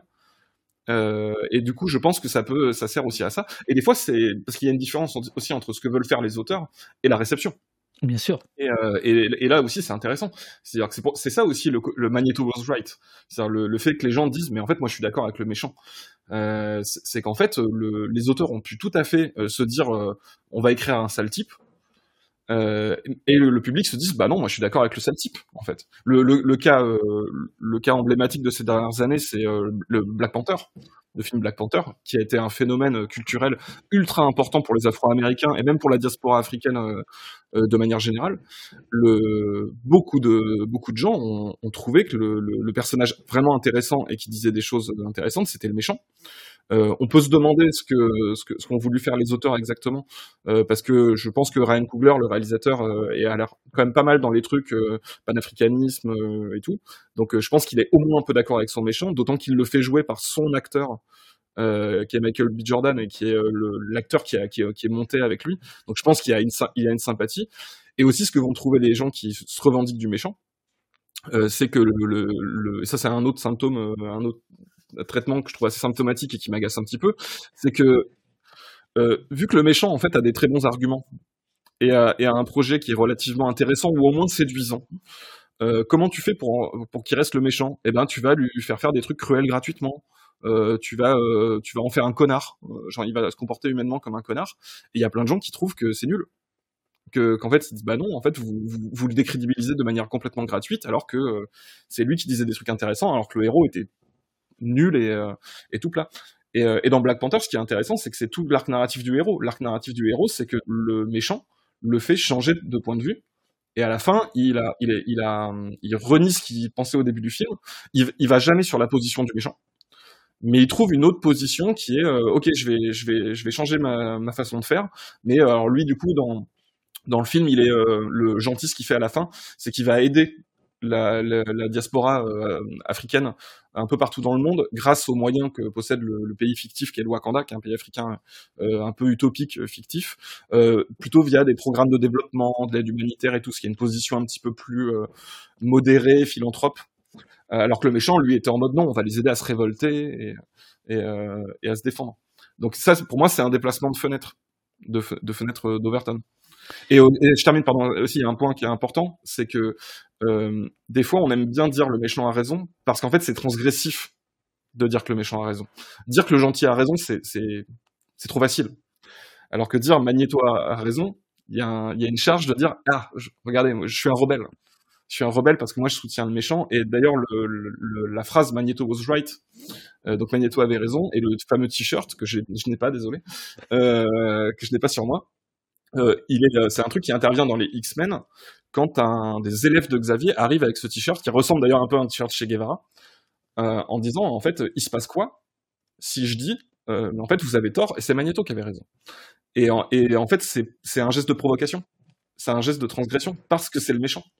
Et si, ça devenait le gentil, si Magneto devenait le gentil, ça serait plus transgressif de, dire Magneto a raison. Donc il faut qu'il reste des fois aussi dans sa position de, de, de, rebelle, qui a le droit justement de dire les choses qui dérangent. Hello le poste depuis le taf, euh, nous dit Daduran qui vient de prendre un sub. Euh, good game à Botche Geek pour son taf hyper élégant. D'où le fait que tu ne portes pas le t-shirt sale. Très belle vidéo sur les fils de l'homme notamment et bouquin Merci. passionnant. Voilà, voilà, voilà, voilà. Alors, en bon linguiste que tu es, tu nous expliques. T'as encore un peu de temps là, parce que on oui, attaque. Oui, page, page 154. Le substantif péjoratif, vilain, sert aussi bien à gronder les vilains garçons qu'à désigner l'antithèse des super-héros, les super-vilains. Le terme du latin villa employé dans le sens de ferme plutôt que de maison cossue, tel que l'on entend actuellement. Le vilain désigne donc, dans l'Antiquité romaine, le travailleur d'un domaine rural. Il est un gueux, un rustre de la campagne. C'est pour ça que tu... c'est pour ça qu'on les aime. Oui, oui, bien sûr. donc vilain, ça vient de là. Euh, ouais, ouais, ouais, vilain, ça vient de là. Euh, après, c'est dans pour situer le chapitre, c'est vrai que c'est un petit peu mon ki petit kiff de, de L3 linguistique. Euh, de, mais en fait, c'est des trucs même que t'as euh, que t'as genre chez Nietzsche, quoi. Sur, il a tout, il a tout un truc sur l'étymologie aussi de, du bien et du mal. Et, et en fait, c'est vrai que c'est intéressant parce que ce que ça montre, c'est que le souvent, jusque dans l'étymologie, le, le mal, c'est pas juste un truc moral, c'est une association entre euh, le, ben, la morale, mais aussi la condition sociale, euh, le physique, euh, et tout un tas d'autres trucs en fait. C'est-à-dire que le mal c'est associé à euh, donc au vilain donc qui est le qui est le, le, le pauvre en fait qui est le gueux, euh, mais aussi celui qui va avoir des tares physiques qui, qui vont avec des tares morales. et, et c'est un truc que tu as dans la représentation. Et à l'inverse, le, ben, le bien la vertu, c'est associé à une haute condition, la, être noble, justement, dans, ça a plusieurs sens, c'est-à-dire que c'est une, condition sociale, euh, être noble, mais c'est aussi une vertu. Euh, c'est quelqu'un de noble, une cause qui est noble, ou des choses comme ça. Donc il y, a un lien là-dedans, et ça se voit hyper bien dans la pop culture parce que tu dois représenter visuellement euh, les, gens. Donc, bah, bah, le truc facile, c'est de faire un méchant, d'en faire un personnage qui est monstrueux, euh, qui est euh, qui a pas le qui a une morphologie euh, repoussante qui est qui est issu de alors notamment il y a un wow, il y a un trope qui est qui est le ils viennent de de sous terre par exemple. Il y a, il y a un trope souvent c'est le, les les t'as ça dans les X-Men avec les Morlocks qui est, euh, qui est, euh, qui est euh, une population qui serait sous terre et qui est un peu la cour des miracles et qui est et qui surgit de terre. C'est les, les, les gueux et les, les, marginaux, les repoussés. Et tout ça, c'est très très lié en fait dans les inconsciemment dans les dans les représentations. Euh, le méchant, quant à lui, est mal tombé. Je, j'ouvre les guillemets, je les ferme mal tombé. Euh, méchant au sens de méchoir. Il est quelqu'un à qui il est arrivé malheur. Ouais, voilà. Bah, c'est lié à ce qu'on disait au début. Du... Tout est lié. Euh, c'est lié à ce qu'on disait au début. De oui, le, le, méchant est celui qui a qui a pas eu de bol et qui a, qui a subi quelque chose, une injustice, un drame, euh, quelque chose comme ça. Et c'est oui, ça se retrouve même étymologiquement. Alors, je, je, vais mettre euh, pendant qu'on pendant qu'on discute, euh, je vais mettre euh, la bande annonce sans le sans le son, c'est c'est pas grave, de, de Captain America. pourquoi je veux le mettre maintenant? Je ne sais même pas pourquoi. Page 177, j'ai noté un petit passage. Ah, Captain America n'est-il pas né de la volonté de deux auteurs juifs cherchant à pousser le pays à intervenir contre les crimes nazis? Allant alors à contre-courant des discours officiels, plus tard le personnage reniera même ses États-Unis, perçus comme ayant trahi leurs valeurs pour devenir un héros apatride du nom de Nomade. Euh, ça, c'est dans un autre dans un autre chapitre qui s'appelle euh, Trop de chefs, pas assez d'Indiens. Alors. Euh, en fait, ça m'a surpris parce que, vois-tu, moi j'avais l'image de Captain America comme vraiment un héros nationaliste. ce qui est le cas ce qui est le cas, mais euh, surtout euh, par la suite de, de sa carrière. Mais euh, effectivement, euh, à, à l'origine, c'est pas, faut pas croire en tout cas que c'est un, c'est complètement de la propagande, hein, Captain America. On est d'accord. La propagande, c'est pas de la propagande gouvernementale. En, tout cas, à l'origine, c'est-à-dire que c'est un acte militant de la part de, et c'est un acte antifasciste de la part de, de ben, notamment de Jack Kirby, euh, qui est aussi le créateur euh, des X-Men, euh, qui a créé Captain America, Kirby, qui était, il y a une anecdote qui est connue de Kirby, qui en plus a été se battre, il a été faire la guerre et tout, hein, qui est un auteur juif à une époque où aux États-Unis, il y a des, faut se rappeler, sur Times Square, les nazis font des, le parti nazi américain fait des meetings. Euh, meeting où il y avait Walt Disney d'ailleurs pour, pour l'anecdote. Euh, et euh... bah bonjour l'anecdote. Ouais. Alors c'est vrai. ouais ouais ouais. Le bon Walt. ouais ouais ouais. Ah ben Walt, euh, bon ça c'est un autre sujet, mais Walt Disney, euh, c'est compliqué quoi. Oh ça va Marvel. C'est vaguement rattrapé, mais ouais, ouais. Bah, maintenant, c'est Disney qui possède euh, ça. Kirby par exemple, il y a une anecdote, il y a des militants euh, fascistes américains qui sont venus à la réception du, du journal pour dire il est où Kirby euh, c'est quoi son histoire là de, de Captain America qui va aller parce que la première couverture il met un pain à Hitler et tout c'est vraiment pour, pour pousser à l'intervention des États-Unis et, euh, et alors l'anecdote voudrait que Kirby, qui était qui était un sacré badass, et Chad euh, Jack Kirby, serait descendu immédiatement pour leur, pour leur péter la gueule et qui s'était barré, les, les mecs s'étaient barrés. Euh, euh, enfin, c'est vivement un biopic de Jack Kirby, ça va remettre quelques trucs, notamment les gens qui disent que le comic book c'est pas politique. Vivement un biopic sur Jack Kirby, qui, qui, est un putain de héros. Et, euh, et voilà. Et après, c'est là où c'est intéressant, c'est que le Captain America justement passe par plein de phases. Après, il a été récupéré par euh, euh, éditorialement en fait. Et, euh, du coup, il est passé par plein de phases, euh, notamment des phases réactionnaires particulièrement vénères. Et ce qui est intéressant, c'est que si tu regardes justement les adaptations récentes, comme on est dans une phase où c'est un peu compliqué euh, ils peuvent plus faire comme dans les années 80, euh, les ricains. Euh, enfin, ils peuvent pas complètement faire des trucs euh, de pure propagande débile de on va attaquer tout le monde et tout. Ils savent quand même que, les gens les aiment pas trop pour tout un tas de trucs qu'ils ont fait. D'autant que les, auteurs, notamment de comic book, ont tendance à être un petit peu plus progressistes que le tout venant, on va dire, de, l'idéologie américaine, eh ben, si tu regardes les films récents, Captain America est présenté plutôt comme un type qui défend une idée de l'Amérique, euh, qui n'est pas qui n'est pas l'Amérique telle qu'elle est maintenant et c'est beaucoup une, une, figure de rebelle. C'est souvent une figure de rebelle qui va se qui va représenter on va dire la, la vraie Amérique qui a des valeurs progressistes euh, et euh, qui va s'opposer au gouvernement, aux institutions, aux, aux choses comme ça. J'en viens à ton chapitre 9. Ah. aux gendarmes et aux voleurs, qui évidemment a été écrit pour au poste. Alors, on retrouve le, le, le, diptyque des, des, citations. Je lirai la deuxième citation. Qu'est-ce qui est le plus moral? Créer une banque ou l'attaquer? Bertolt Brecht. Bien. Alors, alors là, j'ai pris des notes de partout, toutes les pages. Euh... C'est très euh, opposé compatible. c'est très opposé compatible, exactement. Euh, alors, euh, euh Tata, considéré comme une figure d'entourage, fait la loi à la place de la loi. Euh, Une foule d'antagonistes de la pop culture provient du folklore de la criminalité et, réciproquement, les méchants se livrent à des activités délictueuses pour arriver à leur fin. Braqueurs, mafieux et voleurs à la petite semaine fournissent de la chair à canon aux histoires de justiciers. L'un d'eux a d'ailleurs donné naissance à Batman en cherchant à dépouiller ses parents. Cette célèbre séquence, avec sa sempiternelle ruelle sombre, son revolver et les perles de collier de Maman Wayne, s'impose comme un passage obligé de toutes les adaptations. Alors, quel est le, cœur de ce chapitre, cher Benjamin Patino euh, bah, Tout simplement, c'est le, chapitre qui est sur le, fait que le, méchant est une figure de criminel.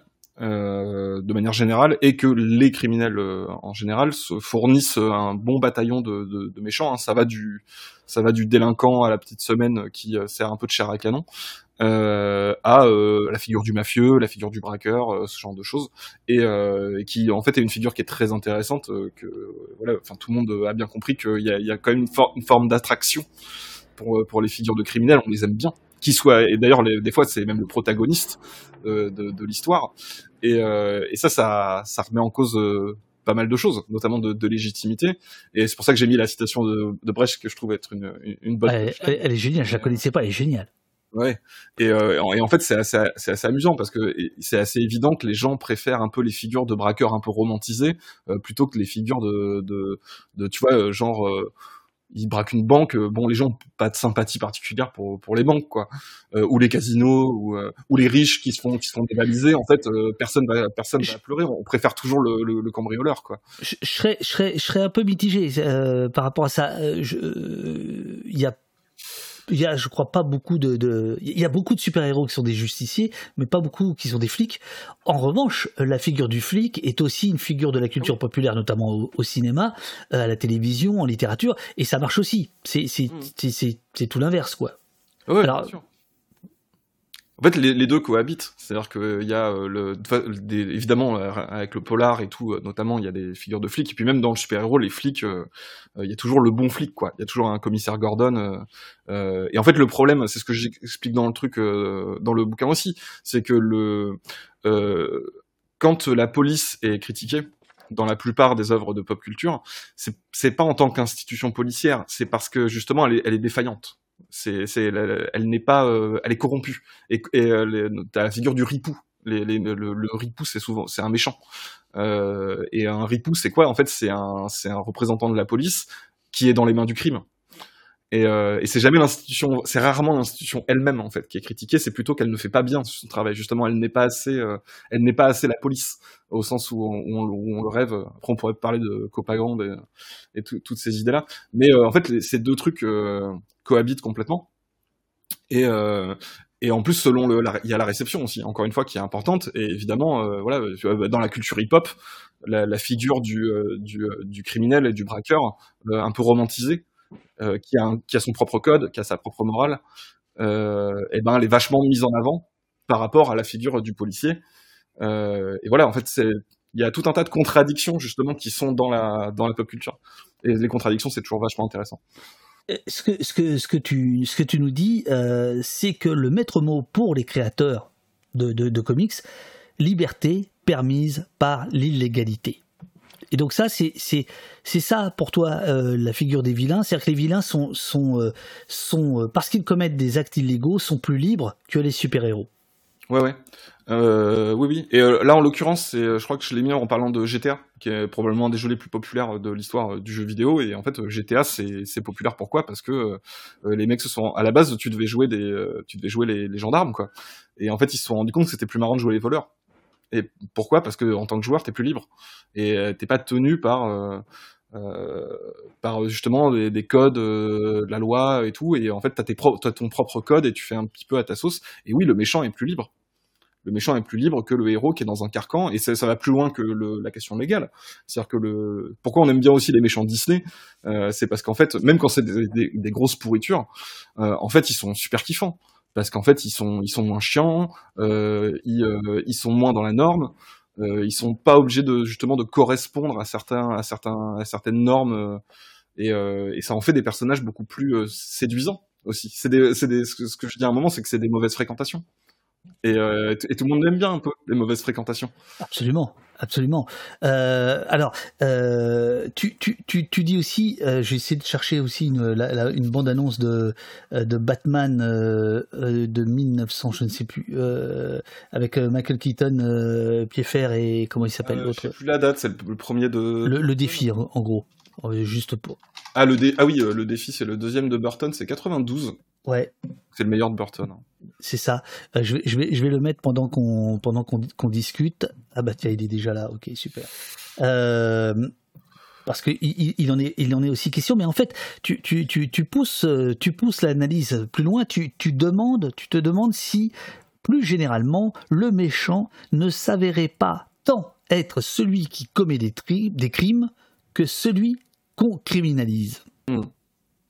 Ouais ouais bien sûr. Bah, le, en fait, c'est assez, euh, ça me paraît assez évident. C'est-à-dire qu'en fait, le, le, comment dire, le euh, criminaliser, c'est, en gros la société qui décide ce qui est, ce qui n'est pas accepté par, par elle, et, euh, et du coup, qui permet de mettre au banc justement les éléments dérangeants de la société. Et, euh, et les méchants, du coup, vont être associés à, alors, au crime purement au sens strict, c'est-à-dire ils commettent des, des, actions illégales, mais aussi vont être associés à, à, par exemple la psychiatrisation. C'est le cas des méchants de Batman, évidemment. C'est-à-dire qu'on va dire, en fait, c'est des fous. Euh, c'est des fous, euh, c'est des criminels fous, donc faut les mettre à l'asile. Et, euh, tu l'as sur plein plein de trucs. Et le fait que dans, pour revenir sur le polar, le fait que dans le polar, il y a une association assez courante dans les tropes entre des personnages qui seraient déviants et la criminalité. Euh, c'est-à-dire, euh, tu as, as, des grands classiques. Alors, le Faucon Maltais, c'est énorme pour ça, parce que tous les méchants euh, sont associés plus ou moins subtilement à l'homosexualité euh, masculine, notamment. et, et, qui, et, faut, et, pour des, on parle de pays où en fait l'homosexualité est littéralement criminalisée. C'est-à-dire que les États-Unis, au moment euh, où on écrit ce genre de choses, ces gens, c'est vraiment illégal. C'est pas juste mal jugé par la société. Et euh, d'ailleurs, il y a même des codes de censure qui font que, notamment le code ACE, qui font qu'on ne peut pas montrer de personnages euh, euh homosexuels. Et en fait, c'est voilà, on criminalise en fait des aspects qui nous dérangent dans la société. Et du coup, ben, on les retrouve ces aspects de fait, on les retrouve dans les dans les méchants. Il y a effectivement aussi un chapitre sur sur le autour de l'homosexualité, des codes queer, etc. et, des, et de la de la culture populaire. tu viens tu viens de, de, de de, de l'aborder dans ton, dans, dans ton bouquin. Mmh. Euh, si, si, si, tu es d'accord, je, je, prendrais bien quelques, euh, quelques questions du chat. Il y en a un paquet, dis donc, il y a un monde, mais c'est dingue. Mais c'est dingue, les amis, c'est super. Bienvenue au poste. Putain, chez Geek. Comment? Adonnez-vous, je disais. Achetez le livre, puis adonnez-vous. Euh, je vais prendre des questions du chat, mais, mais d'abord, je voudrais montrer une petite vidéo euh, que tu m'as que tu m'as signalée hier pendant qu'on préparait euh, l'émission. Oui. Alors, de, de, de, de quoi s'agit-il? Ouais, ouais. Non, de quoi s'agit-il? Parce que c'est un jeu vidéo. Alors, tu, tu, parles aussi évidemment euh, des, des, jeux vidéo, mais surtout quand ils sont des franchises de, de, de, de, de comics. Enfin, pour toi, l'Ancien Testament, c'est quand même les comics, quoi. C'est, mmh. tout part de là, le reste, bon. Alors, il y a une petite vidéo que tu voudrais que je montre. Alors, tu m'as dit qu'en fait, elle, était, elle avait été retirée par Ubisoft, mais euh, elle existe ailleurs, évidemment. Avait été sauvegardée. De quoi s'agit-il, camarade? Euh, C'est un jeu. Je, je sais plus si c'est un jeu mobile. Euh, J'ai pas joué. Hein, je m'en fous. C'est euh, un jeu Tom Clancy. Les jeux Tom Clancy, c'est des jeux de adaptés de, de l'auteur euh, Tom Clancy, qui sont des trucs un peu d'espionnage euh, militaire euh, et tout machin, qui sont souvent un, assez un peu old school, un peu réac. c'est moins qu'on puisse dire. Oui, oui. C'est genre Gérard de Villiers un peu. Enfin, le, le, le... Ouais, bon, c'est de meilleure qualité. Il me semble. Je, je, je, connais pas très bien Tom Clancy. Il me semble que c'est quand même un petit peu, c'est quand même un auteur un peu meilleur que ça, mais en tant qu'écrivain. Non, non, je, je, je parle de, de, de, de politiquement quoi.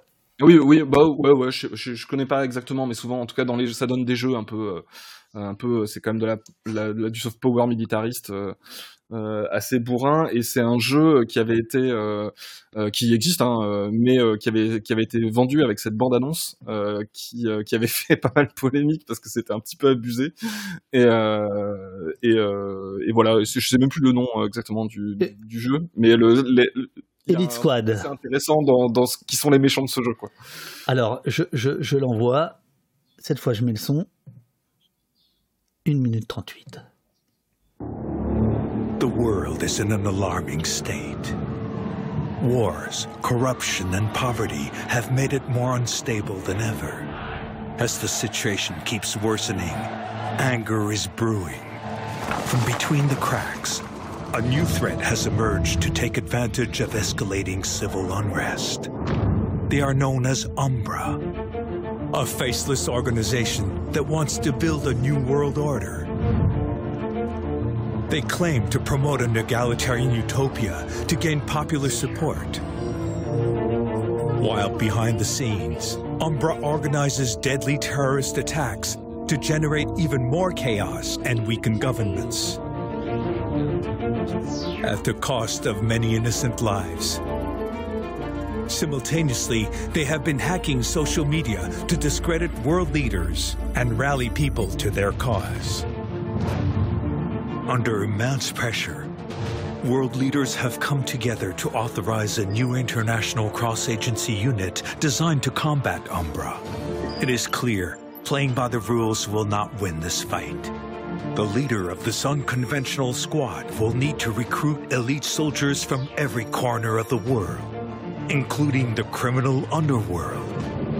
As commander of this unprecedented squad, we need you to put an end to Umbra's campaign of chaos. Welcome to Tom Clancy's Elite Squad. Alors nous avons nous avons dans le chat euh, l'agent Lontarin, je crois, euh, son attends attends, pousse-toi le son là.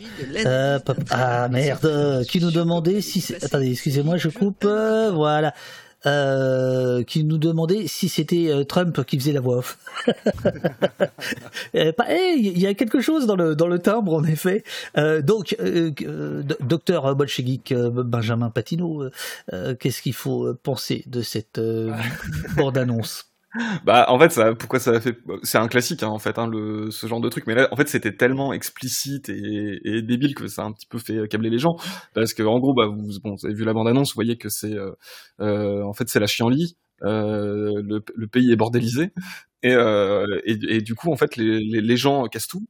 Euh, les gens se rebellent, mais en fait les gens sont manipulés. Ce qui est un gros trope aussi, c'est que les gens qui se révoltent sont manipulés par des puissances euh, euh, qui ont des euh, des, euh, des plans derrière euh, qui sont euh, horribles, qui, en fait ont des motivations cachées. C'était aussi le plot du, Batman avec Bane, où Bane est plus ou moins occupé Wall Street. et qui manipule voilà les, gens et avec, alors avec en plus là le truc de il y a la société secrète qui qui essaie de faire tomber la civilisation etc enfin ça ressemble quand même à des trucs un peu genre on, on verrait bien George Soros dans ce genre de, théorie du complot de, de facho enfin voilà et en plus ça reprenait euh, des visuels euh, enfin vous avez vu les, les visuels avec le point et tout sachant qu'au même moment il y a BLM euh, euh, enfin voilà, c'est l'iconographie est quand même pleine de sens. Et ce qui est fou, c'est que bon, ils ont fini par le retirer. euh, et je pense qu'il y, y a une part d'inconscient en fait là-dedans. Je, pense que c'est pas aussi euh, maîtrisé que euh, qu'on pourrait le croire. Et surtout Ubisoft, ce qui est ce qui est un grand classique de Ubisoft, c'est de dire on fait pas de politique. Et euh, du coup, euh, leur truc c'était de dire oui mais non, c'est juste un jeu, pardon, on pensait pas, euh, c'était juste un plot comme ça qu'on avait inventé et tout. Euh, nous on veut pas, euh, on veut pas faire politique et tout, alors qu'ils arrêtent pas de faire des trucs comme ça. Euh, et euh, donc voilà, il y a une espèce de mauvaise foi. euh, voilà. Et mais là, c'était vraiment un exemple emblématique de, de, du, de pas mal de tropes euh, sur les méchants et sur le comment on traite la, la, la révolte et la, la radicalité, ce genre de questions euh, dans, dans la pop culture. C'est marrant que tu parles d'Ubisoft parce que petit euh, petit souvenir personnel, euh, quand je vivais à Montréal, je vivais dans le quartier euh, d'Ubisoft, euh, qui était, enfin qui est toujours dans une ancienne usine de textile, magnifique bâtiment, etc. Et euh, j'avais été approché ou je les avais approchés, qu'importe les gens d'Ubisoft, pour pour travailler sur Watch Dogs, le tout premier. Hmm. Le voilà Ah, intéressant. mais ça ne s'est pas fait malheureusement. Et justement pour la raison politique dont tu parles, c'est-à-dire que euh, donc voilà, ils, toi ils ont des ateliers d'écriture, des, scénaristes, etc. C'était très très c'était super euh, comme euh, comme euh, comme ambiance. À part le côté très euh, sécurisé tu sais t'as des badges il y a des badges qui ouvrent tel tel tel étage et pas d'autre enfin bon des trucs comme ça. Euh, mais en fait à un moment donné l'argument était de, de dire bah nous on fait pas de politique. Et, et je leur disais mais pourquoi? Et ce qu'il disait, c'est que euh, il voulait pas faire de politique parce que euh, il ne voulait pas cliver la clientèle et que eux leur boulot c'était de vendre des boîtes. C'est comme ça qu'on m'a parlé. Là, je me suis, dit, je me casse. c'est bon, je vais, je vais ailleurs. Euh, et, et, donc c'était, c'était ça. Et après, je suis tout à fait d'accord avec toi. En fait, la plupart de leurs jeux, euh, enfin pas, pas la plupart, mais un certain nombre et pas des moindres, sont politiques. Tu, tu en parles d'ailleurs, euh, tu parles de Assassin's Creed, me semble-t-il, et, et des débats euh, pu y avoir euh, autour de, euh, de, de l'épisode qui se passe sous la Révolution française, etc. Évidemment que c'est, qu'il y a une vision du monde qui est charriée par les grands studios de, de jeux vidéo. Mais euh, une vision du monde qui d'ailleurs, parce que je veux pas non plus, il y a plein de gens euh, très très intéressants et plein d'auteurs très intéressants à Ubisoft aussi, et en plus ça va dans tous les sens parce qu'ils avaient Bien sûr. un coup avec, je crois que c'est Far Cry, les gens aidez-moi, c'était Far Cry 5 où les ennemis c'était une espèce de secte de redneck, euh, vraiment genre ça faisait un, vraiment très suprémaciste blanc euh, euh, du sud, c'était assez évident le lien, et en fait ils ont tout gommé un maximum parce que les gens leur disaient ah c'est marrant vous allez on, va affronter des euh, espèces de, de, de, ouais de sectes de suprémacistes blancs. Et en fait finalement non c'est pas vraiment des suprémacistes blancs. D'ailleurs il y a, d'ailleurs il y a, y a, de la diversité parmi eux euh, et tout. Et ils ont tout gommé en fait. Et en fait ils sont ils sont fous parce qu'ils ont pris une drogue en fait euh, finalement et en fait à chaque fois ils aiment, ils aiment bien mais ça c'est très très classique c'est mettre des problématiques de, de, notre temps, comme on dirait, histoire d'avoir l'air pertinent et, euh, et, engageant, mais par contre les gommer un maximum pour que ce soit pas clivant. C'est ça, c'est ça. Alors ap après, objectivement, les, gens que je voyais, euh, notamment certains qui étaient vraiment des hauts responsables, euh, je, je, pense pas qu'ils aient une vision du monde qui soit si dégueulasse que ça, quoi. C'est-à-dire je, je suis pas sûr si c'est pas d'abord pour des ressorts scénaristiques avant d'être une vision du monde qu'ils voudraient plaquer. Ah ouais, si, si, bien sûr, bien sûr. Et puis il y a des choses qui sont faites, euh, quand je dis un peu inconsciemment, c'est-à-dire que c'est, ouais, tu reprends des tropes euh, dont, dont t'as hérité parce que c'est des, c'est des, voilà, c'est un, c'est un héritage culturel comme ça, donc tu vas faire un certain type de méchant, un certain type de, de, de voilà, et, et c'est pas forcément représentatif tant que ça de, de ce que pensent les gens en leur fort intérieur en réalité. Et en plus, là, on parle, là, typiquement le jeu vidéo, c'est comme le cinéma ou, ou encore plus même que le comic book, quoi, parce que c'est, en fait, c'est des industries. Et, euh, et, les industries, elles sont pétries de contradictions, et euh, du coup, tu vas avoir plein de gens qui sont pas d'accord, euh, qui ont pas les mêmes visions du monde, qui, euh, voilà, c'est des projets qui sont quand même relativement collectifs. Évidemment que, le, le en dernier recours, le, ce qui va dominer, c'est la vision des des décideurs, comme, comme dirait Jean-Marie Bigard, euh, qui, qui, ont évidemment plus de poids. Euh, mais en fait, il y a, y a, tout ça est pétri de, de, de contradictions. Il y a plein plein de gens, euh, voilà. Mais le truc, c'est comme c'est des, euh, c'est aussi, il y a aussi des enjeux économiques très très forts et que justement, c'est des formes très collectives. En général, tu vas quand même plutôt aller sur le truc qui est le plus consensuel. Oui. Euh, pour, pour, mettre un petit peu tout le monde d'accord. Et ça, c'est mécanique. C'est pas forcément. C'est là encore une fois, c'est là, c'est des conditions de production. C'est-à-dire que c'est c'est c'est ça en dernier recours qui qui qui va Mais... décider. De jeu ou pas. Mais dans un monde qui se droitise et qui s'extrême droitise, le consensuel est de droite et d'extrême droite. C'est ça le problème. Bon, bon, bon, très bien. Monsieur Bolchevik, nous allons prendre quelques questions du chat en plus de celles que nous avons pris euh, au débeauté en live. Euh, Aristonique te demande est-ce que tu as prévu de doubler ton livre euh, sur Audible? Euh, je j'en ai pas discuté avec euh, mon éditeur, donc je sais pas. Euh, je faudrait que j'en parle euh, avec eux. Je sais pas du tout comment ça se passe ce genre de truc. Moi, j'aimerais bien. Je pense que ça serait bien. En plus, Audible, il y a que des gens bien euh, qui font de la pub pour ça, notamment des, des, repris de justice notoires. mais ouais, j'aimerais bien. J'aimerais pas le lire moi-même. Je pense que je serais pas terrible là-dessus, mais, mais ça serait cool. Voilà. Euh, question de Satrap Mandragora. Est-ce que tu peux faire un parallèle entre la série Succession et ton livre? Le méchant se veut désirable, dit comme tel euh, que c'est juste un sociopathe qui ruine ses enfants et le monde. Alors, je n'ai pas vu Succession. Euh, encore, il faut que je me, je me le fasse, ça a l'air euh, génial. Et euh, je sais pas du tout du coup qui sont les méchants, mais Succession, c'est, euh, il me semble que c'est la boîte de prod de Adam McKay. Et Adam McKay, qui est un, qui est, qui est aussi fait donc Look Up réc récemment, c'est un réalisateur qui est hyper intéressant sur le, sur la politique. C'est un, c'est un Bernie Bro.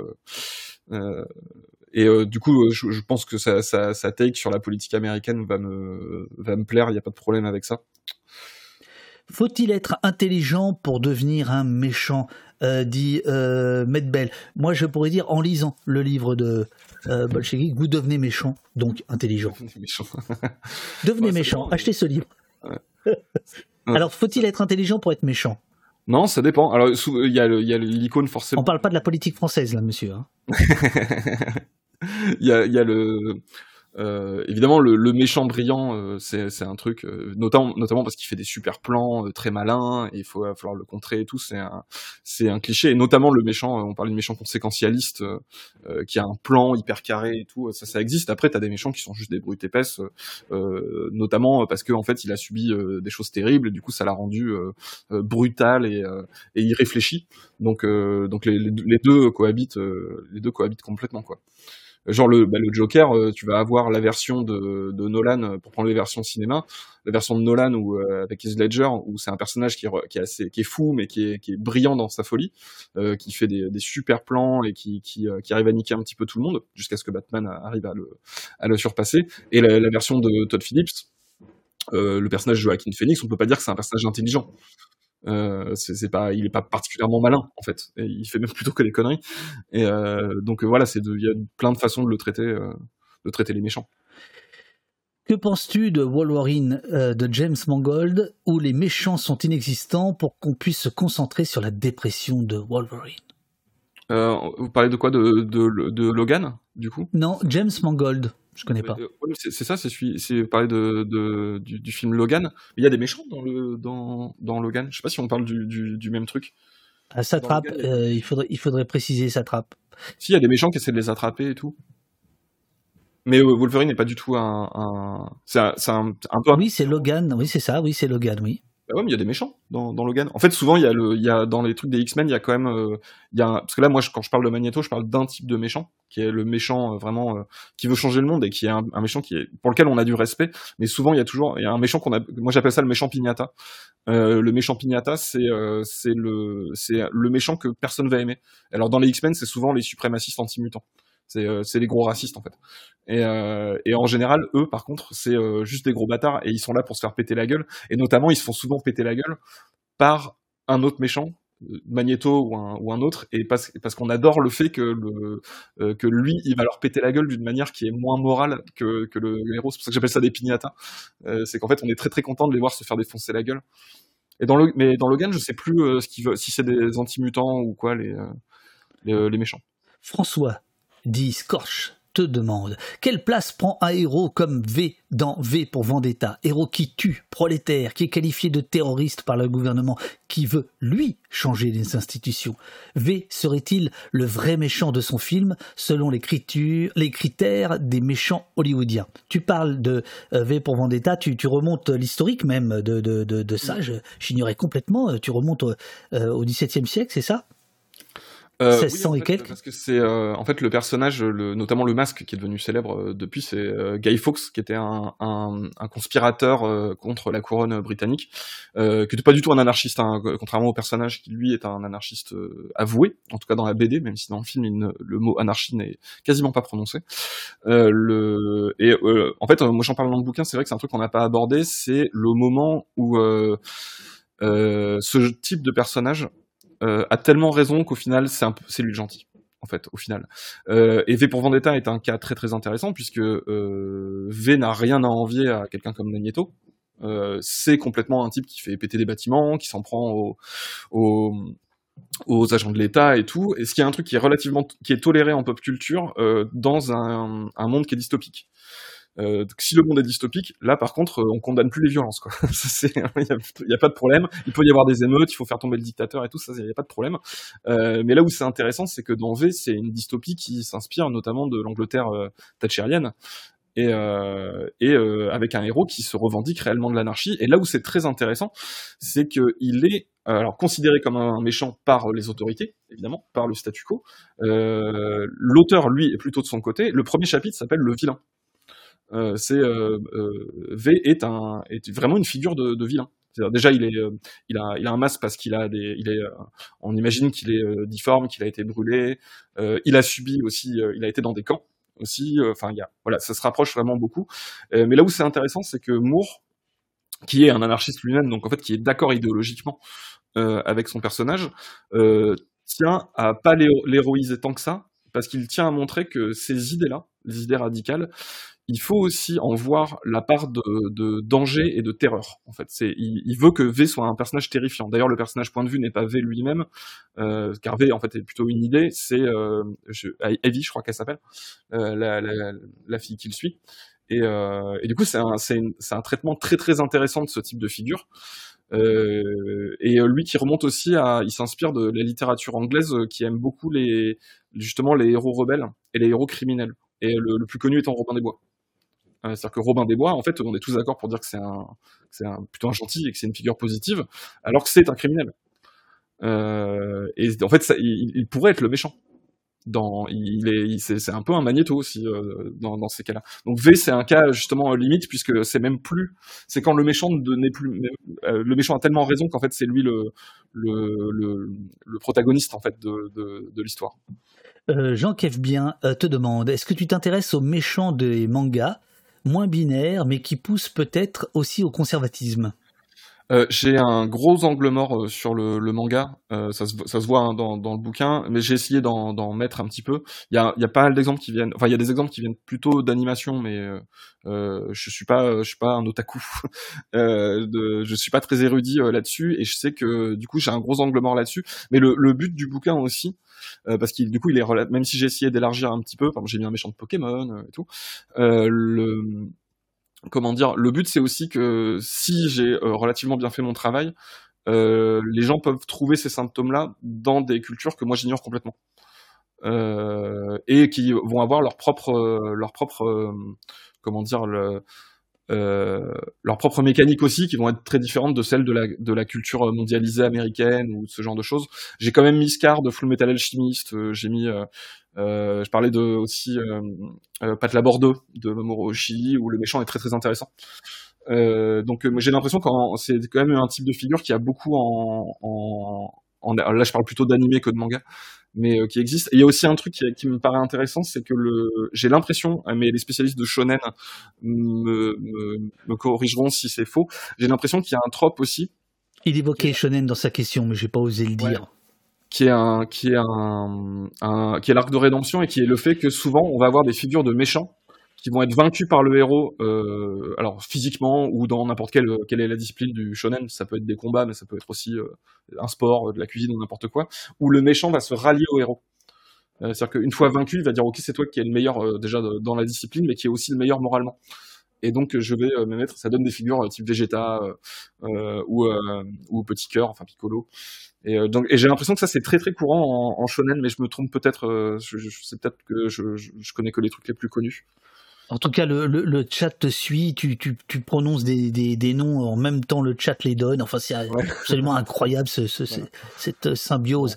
Euh... Je suis pas complètement à côté de la plaque, mais je vois qu'il y a des gens qui connaissent euh, Pat Laborde, donc ça c'est cool. Euh, salut. Ah, ça, attends, euh, pardon, je pense, ça me fait penser à un truc. Euh, je, je sais pas si toi tu t'intéresses euh, trop à ça, mais euh, j'ai un. Alors ça sort de, du sujet, mais je pense que tu devrais t'intéresser à pas mal de trucs en, en animation japonaise parce qu'il y a un, un, truc que je trouve très très fort dans l'anime japonaise, c'est à quel point ils adorent parler d'histoires de service euh, d'histoire de, tu vois, le, le, le ministère de l'Intérieur, telle unité, tel machin. C'est vraiment des, des nerds de euh, fonctionnement de service, de police, de l'armée, de machin et tout. Et euh, je pourrais te parce que et je suis sûr que ça t'intéresserait de fou parce que ça se fait. Ah bah tu vas revenir nous en parler alors. Ah mais moi je suis pas du tout spécialiste de ça et c'est vraiment une impression mais bah, t'as, t'as, t'as, tu, tu... il y a des gens qui connaissent ça mais euh, Pat Laborde c'est génial parce que c'est que des histoires de service euh, le, la brigade des loups euh, mais, qui est aussi écrit par Oshi.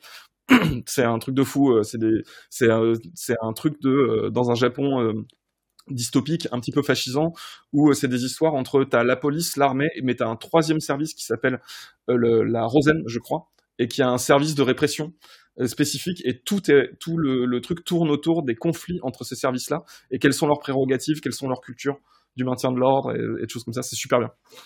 Oh, oh, là là, le, là aussi le chat s'emballe. Il faut, faut, faut que je regarde ça. Faut que je regarde ça. Euh, euh, Gimboost, euh, non, Gimboost, pardon, te demande Thanos éco-terroriste? Ouais, ouais, bah de toute façon Thanos c'est un, un, pardon, un de ceux que je cite le plus dans le bouquin. Enfin, Thanos version euh, version cinéma, hein, bien sûr, parce que c'est pas, il est pas comme ça dans les BD exactement. Mais euh, ouais, ouais, Thanos c'est un très très bon exemple parce que c'est le, le c'est le méchant du Marvel Cinematic Universe, donc c'est le méchant, c'est un peu le boss de fin de 10 ans de blockbuster euh, et tout, et clairement ils l'ont ils l'ont réinterprété pour parler. Alors, c'est pas exactement l'écologie en tant que telle, c'est plus une histoire d'effondrement, de de ressources, de choses comme ça. Euh, et euh, en fait, il essaye d'empêcher la destruction du monde par, euh, l'épuisement des ressources et, en supprimant la moitié de l'humanité. Et, du coup, clairement, c'est typiquement un exemple de, ils ont collé une problématique actuelle sur leur méchant pour le rendre pertinent. Et ce qui est intéressant, c'est ce qu'ils en font. Et notamment, moi, le truc qui me marque le plus, qui est que, donc, si, si tu connais pas, en fait, en gros, il arrive en disant, moi, je viens d'un système planétaire qui a été, euh, qui a été, qui, a été détruit euh, par euh, l'effondrement des ressources, la surpopulation et tout, et euh, je veux empêcher ça dans, dans le reste de l'univers, et du coup, il a, il trouve le moyen de, c'est un Malthusien, ouais, il, il, d'avoir un objet qui permet de supprimer 50% des gens de l'univers pour empêcher, pour empêcher ça. Et ce qui est fou, c'est que du coup, les héros euh, l'empêchent de faire ça, évidemment, parce que c'est, enfin, comme ça, enfin, c'est une espèce de ty- tyran génocidaire horrible. Mais en fait, le, le, la question qui l'a poussé à faire ça n'est pas traitée. C'est-à-dire qu'en fait, ils, ils, ils- ils annulent ce qu'il a fait. Et après, ils font OK, embrassons-nous Folleville. Et, euh, et en fait, on ne sait pas s'il a. Oh, tu l'aimes bien cette expression? J'adore cette expression. Ah oui, oui, oui, on la retrouve dans tes vidéos. Oui, oui, oui, oui, oui, oui, oui, j'ai bien noté ça, très, très, très bien. Ouais. Ouais, ouais. Et du coup, et ça, c'est un trope aussi qui est très souvent, c'est tu vas amener un sujet, euh, souvent par le méchant, et en fait, tu vas pas vraiment le traiter. C'est-à-dire, tu vas dire, ouais, ouais, ok, ça- c'est cool, ça va parler d'écologie, euh, et, euh, mais en fait, on sait pas si l'univers va s'effondrer, du coup, après. On sait pas trop, les, les héros n'ont pas d'al- ne proposent pas d'alternative. Ils remettent juste le statu quo, et c'est tout. Ah, ils sont euh, tchatchériens, les, les héros. Il n'y a pas d'alternative avec eux. Ouais, il n'y a pas d'alternative, exactement. Salut, Bolchegeek, te dit euh, Sam Saga 5. Super bouquin. Une question. Une question. C'est pas un truc de faf de prendre le parti du méchant des œuvres de fiction? Parce qu'ils les comprennent pas Point d'interrogation. Il, il dit pas que c'est toi qui fais ça. hein. Et il donne un exemple. Les Trumpistes considèrent Homelander de The Boys comme le gentil, entre guillemets, de la série parce qu'ils défendent les violences policières. Point d'interrogation. Mais euh, ça là-dessus, en fait j'en ai déjà parlé souvent parce que je suis souvent interrogé euh, là-dessus. En fait, les gens ont tendance à partir du principe, mais c'est aussi du fait des exemples que je choisis, que je sous-entends en fait les, les, les méchants qui ont un peu, qui peuvent avoir raison, c'est les, méch- méchants de gauche ou progressistes. Alors évidemment, parce que Magneto, on peut considérer, on pourrait d'une certaine façon considérer que c'est un, personnage de, gauche radicale, même si c'est plus compliqué que ça et que ça dépend des, interprétations. Euh, mais en fait, c'est, ça marche pour tout. C'est-à-dire que euh, des types d'extrême droite euh, se revendiquent de Homelander, ils ont bah, ils ont raison, en fait. c'est parce que Homelander est un fasciste. Un fasciste de merde, comme dirait euh, George. Euh, non, c'est George qui est un fasciste de merde. Le... Ils ont raison, en fait, de se reconnaître dans Homelander. C'est comme les gens qui prennent Rorschach de, Wa- de Watchmen. En fait, euh, si, si les réactionnaires se retrouvent là-dedans, ben, en fait, je vois pas pourquoi nous, on pourrait dire Magneto a raison pour, pour être transgressif et dire je suis d'accord avec le méchant, et, si- pourquoi eux, ils pourraient pas le faire. Alors après, s'ils s'ils pensent que la série euh, donne raison à Homelander, euh, c'est que là, effectivement, il y a peut-être un petit problème de compréhension. Mais, euh, mais en soi, ils ont tout à fait le droit de, faire ça. C'est un syndrome Magneto. Ça, marche. Je vois pas pourquoi je leur dénierais cette légitimité. pour le coup, en plus, ils se trompent pas trop, quoi. Ils, sont d'accord avec ce personnage, quoi. Bah, écoutez, très bien, ça, ça dit pas des choses très belles sur vous, mais, mais voilà. Et je prends, je prends l'exemple du, du, de la figure du troll, euh, notamment sur Internet, euh, évidemment. Euh, le, le fait de se revendiquer du troll ou de, ou de justement de, euh, enfin voilà, de ce genre de figure-là, en fait, c'est aussi un retournement du stigmate, et c'est des gens qui revendiquent le fait d'être un peu une figure de, de sale type, de, de, de quelqu'un qui va faire chier, euh, qui va, qui va être, euh, voilà, qui est pas forcément très positive, et c'est un, ils ont c'est tout à fait légitime de penser comme ça. Et un truc que je trouve très intéressant, c'est que les réactionnaires euh, parlent de leurs adversaires politiques en disant le camp du bien. Je trouve ça intéressant. C'est un retournement du stigmate, c'est-à-dire qu'en fait ils, ils partent du principe que euh, la gauche ou les progressistes euh, se considèrent comme le camp du bien, ce qui fait d'eux des méchants, et du coup ils disent bah ok si on est les méchants, bah et vous êtes le camp du bien, bah on assume, il y a pas de souci. Et pourquoi pas en fait, genre ils ont tout à fait le droit de le faire. Alex Luchot te demande et c'était c'est toutes les questions que remonte euh, Jessie euh, dans parce qu'on a une application maison euh, elle, elle elle me remonte les questions elle les met par thème. Donc là nous sommes dans le thème ah ouais c'est c'est du c'est du délire c'est du délire. Euh, donc Alex Luchot euh, petite question. Est-ce qu'on peut considérer des personnages secondaires comme Alfred comme des sortes d'intermédiaires moraux entre le gentil et le méchant? Dans la trilogie de Nolan. En tout cas j'ai l'impression qu'Alfred vient toujours tendre un miroir à Bruce euh, ouais, alors en fait, pas forcément Alfred dans le sens où Alfred est quand même plutôt du côté du euh, du statu quo. C'est un peu son Jiminy Cricket. Il est c'est plus un, une figure de conseiller. Euh, alors du coup, oui, effectivement, il lui porte la contradiction, notamment dans Nolan parce que c'est lui qui s'oppose notamment à, au fait que Batman euh, se mette à surveiller tout le monde et ce genre de choses. Je pense, mais là où tu as raison, c'est je prendrais plutôt des figures comme Catwoman c'est-à-dire euh, notamment dans le dans Nolan, Catwoman qui est euh, une méchante entre guillemets de Batman, techniquement elle fait partie du panthéon des méchants parce que c'est une voleuse, c'est une cambrioleuse, euh, mais qui en fait est quand même plutôt une gentille, c'est un peu une anti-héroïne. Euh, d'ailleurs il y a une histoire de romance aussi avec elle et c'est quand même un personnage plutôt positif, même si elle est un peu dans le camp de, de, de, des criminels de, Gotham. Et dans le film, c'est celui où il y a Bane, où justement il y a ce, parallèle avec Occupy Wall Street, et avec euh, cette espèce de, méchant populiste euh, avec Bane. Et ben dans ce film, le rôle de Catwoman, c'est quoi?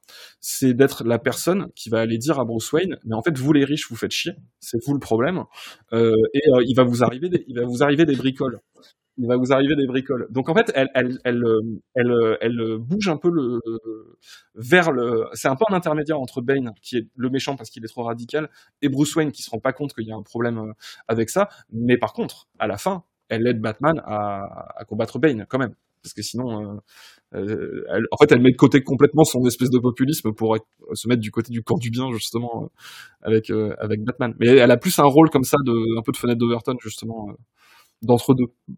Question de euh, Jérémy.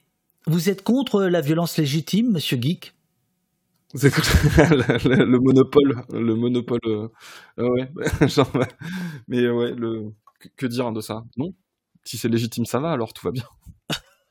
Ah ben attends, attends, là t'en reprends pour trois heures, là t'es fou. Euh, quelle est la restructuration, te demande Dimitrok, euh, quelle est la restructuration que tu préconises pour un monde avec que des gentils? Pourquoi on sait quoi on que t'es gentil Je comprends pas la question? moi non plus, mais je, te la pose. D'accord. Euh, on va s'ennuyer. Veux-tu éradiquer les méchants? Non. Ah bah non. au contraire, au contraire.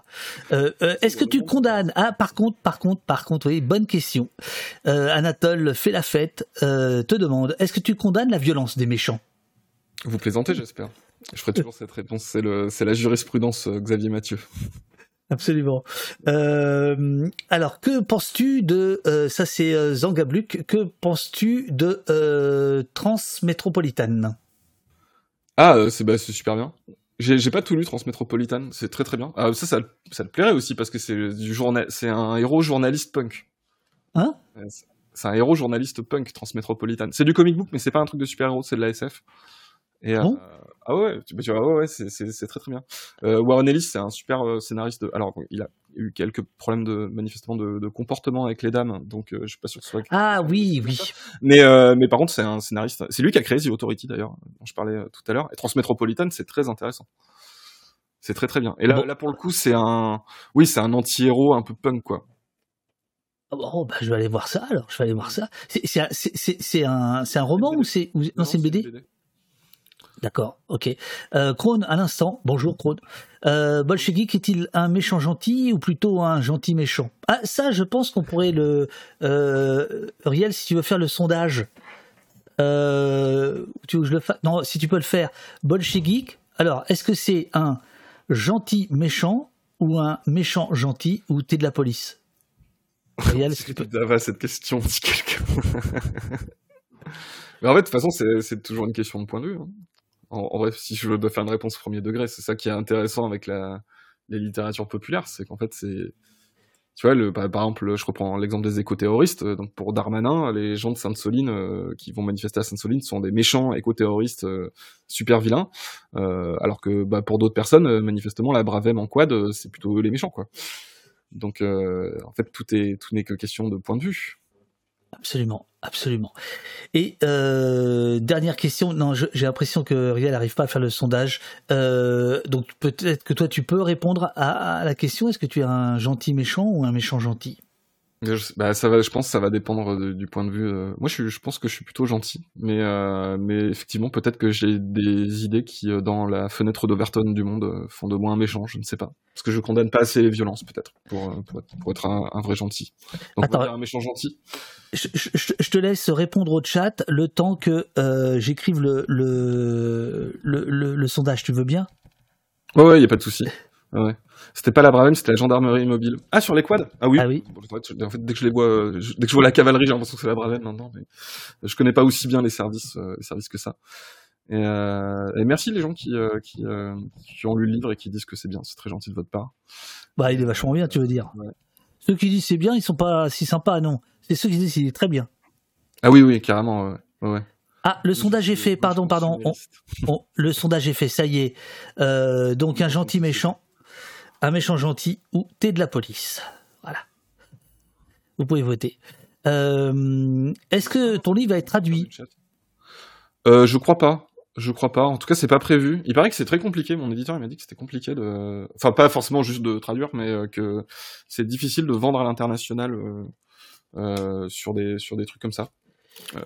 Donc donc bon, je sais pas. Encore une fois, c'est faut demander à mon éditeur. Alors, euh, sauf erreur de ma part, euh, donc il y a un index, mais il n'y a pas les sources euh, auxquelles, euh, sur lesquelles tu, tu, tu, tu, tu- que, où tu vas puiser tes, euh, tes, tes recherches. Il y a à la fin euh, tout, un, tout un dictionnaire euh, des, des patients, euh, sachant que le patient zéro, c'est donc Magneto. Puis après, il y a tout un tas de, de, de méchants qui peuplent ton univers. En revanche, tu, tu ne cites pas, sauf dans les notes de bas de page, Ouais, mais tu, j'allais tu- dire, ouais, c'est voilà, tu, tu cites assez peu. Il y a une énorme littérature sur, sur tout ça. Ouais, ouais. Euh, après, euh, le truc, c'est que moi, je- j'essaie de faire, euh, enfin, comment dire, c'est un prolongement de ce que ce qu'on fait sur la chaîne. Et, euh, et du coup, en fait, bon, bah, il y a les sources évidemment des œuvres euh, elles-mêmes. Et, euh, et après, le reste de mes sources, c'est, en fait, c'est, enfin, de mes sources, de, des réflexions que, que, que je trouve, c'est aussi, euh, euh, ça va être des bouquins, mais ça va aussi être Internet, ça va être aussi euh, euh, les discussions qu'il y a euh, sur les forums, sur les, les wikis euh, et les choses comme ça. Donc, euh, donc voilà. Et euh, moi, je suis plus sur une, une figure. Euh, je suis pas un universitaire, quoi, et je me revendique pas du tout euh, d'être universitaire. Et euh, je me sens mieux dans la dans ce qu'on appelle l'essai, du coup, apparemment, euh, qui est que voilà, je, balance euh, un, un peu des réflexions que je me fais. Ou je reprends des réflexions qui ont déjà été faites, ce que je disais avec les, les, les marronniers, les marronniers avant. Donc où il n'y a pas forcément d'œuvres spécifiques et où il n'y a pas vraiment de forcément de littérature spécifique. Voilà, c'est plus des réflexions que je balance. J'aimais bien ce que disait euh, Bégodeau sur l'essai et qui disait qu'il fallait le prendre au sens euh, au sens strict du mot et que bah, t'écris euh, des réflexions que tu trouves intéressantes et même t'y crois pas forcément à 100% à fond, mais tu proposes en fait, tu proposes une réflexion. Mais non, ce qui, ce qui, ce qui fait qu'effectivement c'est pas un travail universitaire, c'est que c'est très alerte, c'est très vivant. J'ai lu deux, deux, trois, deux, trois phrases tout à l'heure euh, sur euh, euh, sur le mal, euh, sur sur euh, sur la justice, sur sur la relation à la à la police. Voilà, qui sont qui sont pas des phrases d'universitaires au sens où où elles sont presque tirées de comics. Quoi. Il y a des moments, je me dis mais ça, ça il le tire d'un dialogue, il le tire d'une réplique, il le tire d'une bulle. Euh, c'est très oui, c'est très euh, c'est débarrassé des euh, des académismes. Il n'y a rien d'académique dans, ton livre. Non, non, pas du tout. J'ai pas cette prétention-là. Puis il y a beaucoup de choses aussi qui viennent d'interviews, notamment des auteurs, euh, de choses comme ça, ou, ou il y a des, je y a des trucs qui sont cités qui me viennent de, vidéos YouTube aussi, Euh, pas des miennes, hein, d'autres d'autres personnes. Et, et voilà. Euh, très bonne interview, merci, nous dit Lissam. Hâte de lire le livre, tu as bien raison. Est-ce qu'on peut voir un sous-genre du syndrome Magneto dans le phénomène du méchant qui est antagoniste par ses actes mais innocent par les intentions? Typiquement les dinosaures dans Jurassic Park ou les titans dans Attack on Titan. Euh, j'ai pas forcément pensé à ça. Je connais pas du tout. euh, enfin, je connais pas vraiment Attack on Titan. Je connaissais bien Jurassic Park. Euh, pour moi, c'est un petit peu différent parce que justement, il n'y a pas d'intention de la part des, des personnages. Après, là où c'est intéressant, c'est que c'est quand même des euh, des mécaniques. euh, en tout cas, dans le cas de Jurassic Park, et ce genre de. En fait, c'est là, on est plus proche du, du récit de monstre. Euh, c'est-à-dire que en fait, bah, le monstre, il a rien demandé. Alors, en l'occurrence, dans Jurassic Park, c'est même carrément des animaux. C'est-à-dire qu'en fait, ils se comportent. Euh, ils représentent un danger, mais juste parce qu'ils se comportent comme des animaux, ils sont pas méchants, effectivement. Donc c'est une forme d'antagonisme, d'antagonisme qui est, qui est un peu, qui est un peu différente, effectivement. Mais c'est pas exactement du syndrome Magneto dans le sens où ils ont pas, il n'y a pas de projet derrière. Ils ont peut-être même pas forcément de, de ils ont peut-être rien subi de spécial, quoi. C'est un tyrannosaure, il va te bouffer, pas parce qu'il a eu une enfance difficile, il va te bouffer parce que c'est un tyrannosaure. Et la question que ça pose, c'est plutôt, fallait peut-être pas ressusciter des tyrannosaures, quoi c'est plus c'est pour le coup c'est plus la, science qui l'éthique qui est questionnée par par ces antagonistes là que leurs intentions ou leurs projets ou les films de kaiju bien sûr. Les films de kaiju j'y avais pas pensé mais bien sûr Godzilla quoi. Godzilla et le, la bombe atomique en fait ils représentent quelque chose qui est autre quoi. Merci infiniment d'avoir pris tout le temps euh, euh, ce, matin. Euh, T de la police arrive en tête. Merci le poste, vous êtes, euh, vous, aviez bien compris. Euh, un gentil méchant, 31%. Un méchant gentil, 17%. Mais 52% n'ont pas voulu répondre à la question. Il n'y a que des méchants qui n'obéissent à rien dans ce chat. Oh Ça devient insupportable. C'est bordélisé quand même. Hein. C'est très bordélisé. C'est euh, gratte encore 30 minutes. Moi je veux bien, hein, moi je veux bien gratter, mais euh, il, faut simplement euh, que vous posiez des questions. Moi j'en ai plus. Attendez les amis, je suis je suis rincé là, ça fait 2h58. vous vous rendez compte Qu'il aille dans 10 minutes. Ah bah en plus il faut qu'il y aille. Si j'ai une dernière question, mon cher Benjamin. Vois-tu qui est Eurial? Là non, comme ça non. Alors c'est notre modératrice. C'est notre modératrice, elle est là depuis elle là depuis le début. Et donc, Satrap te demande est-ce que tu penses que Rial. Euh, et que penses-tu de Rial en tant que super-héroïne? Elle fait la modération, donc euh, fatalement, ouais, c'est une forme de super-héroïne, quoi, j'imagine. Elle est là, elle veille sur, euh, elle veille sur, sur que tout se passe bien sur le chat. Elle, elle, elle domine la ville comme ça, du haut de sa, du haut de son, son, immeuble et elle regarde si, euh, si tout se passe bien, ouais. Donc c'est complètement une super héroïne. Mais du coup, euh, ça veut dire euh, voilà, ou Watches the Watchmen, qui qui nous qui nous protège de Uriel? Putain. Et de nous deux, qui est le méchant alors? Euh, ouais, c'est chiant.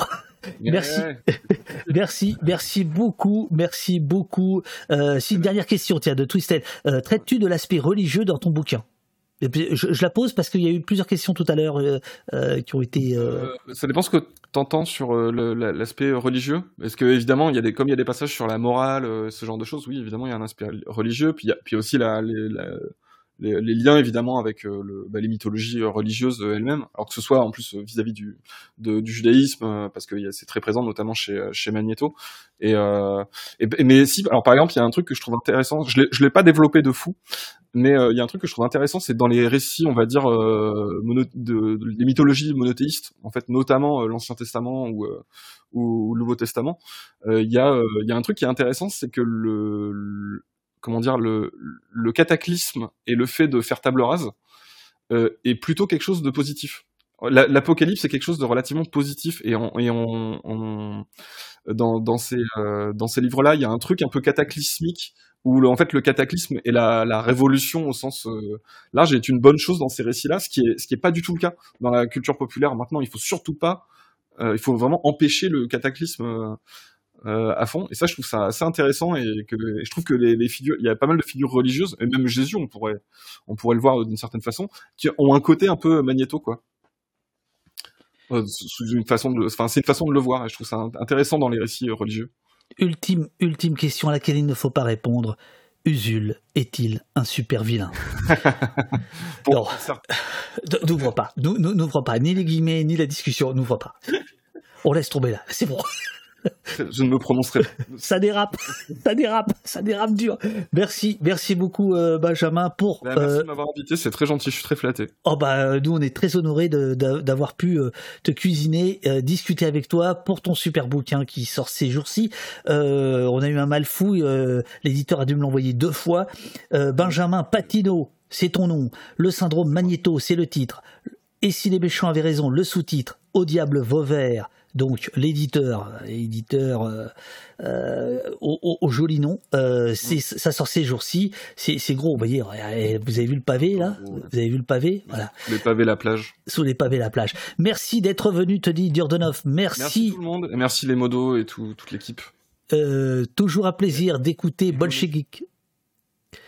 Euh, c'est Jean-François Cade, le super vilain. Arrêtez.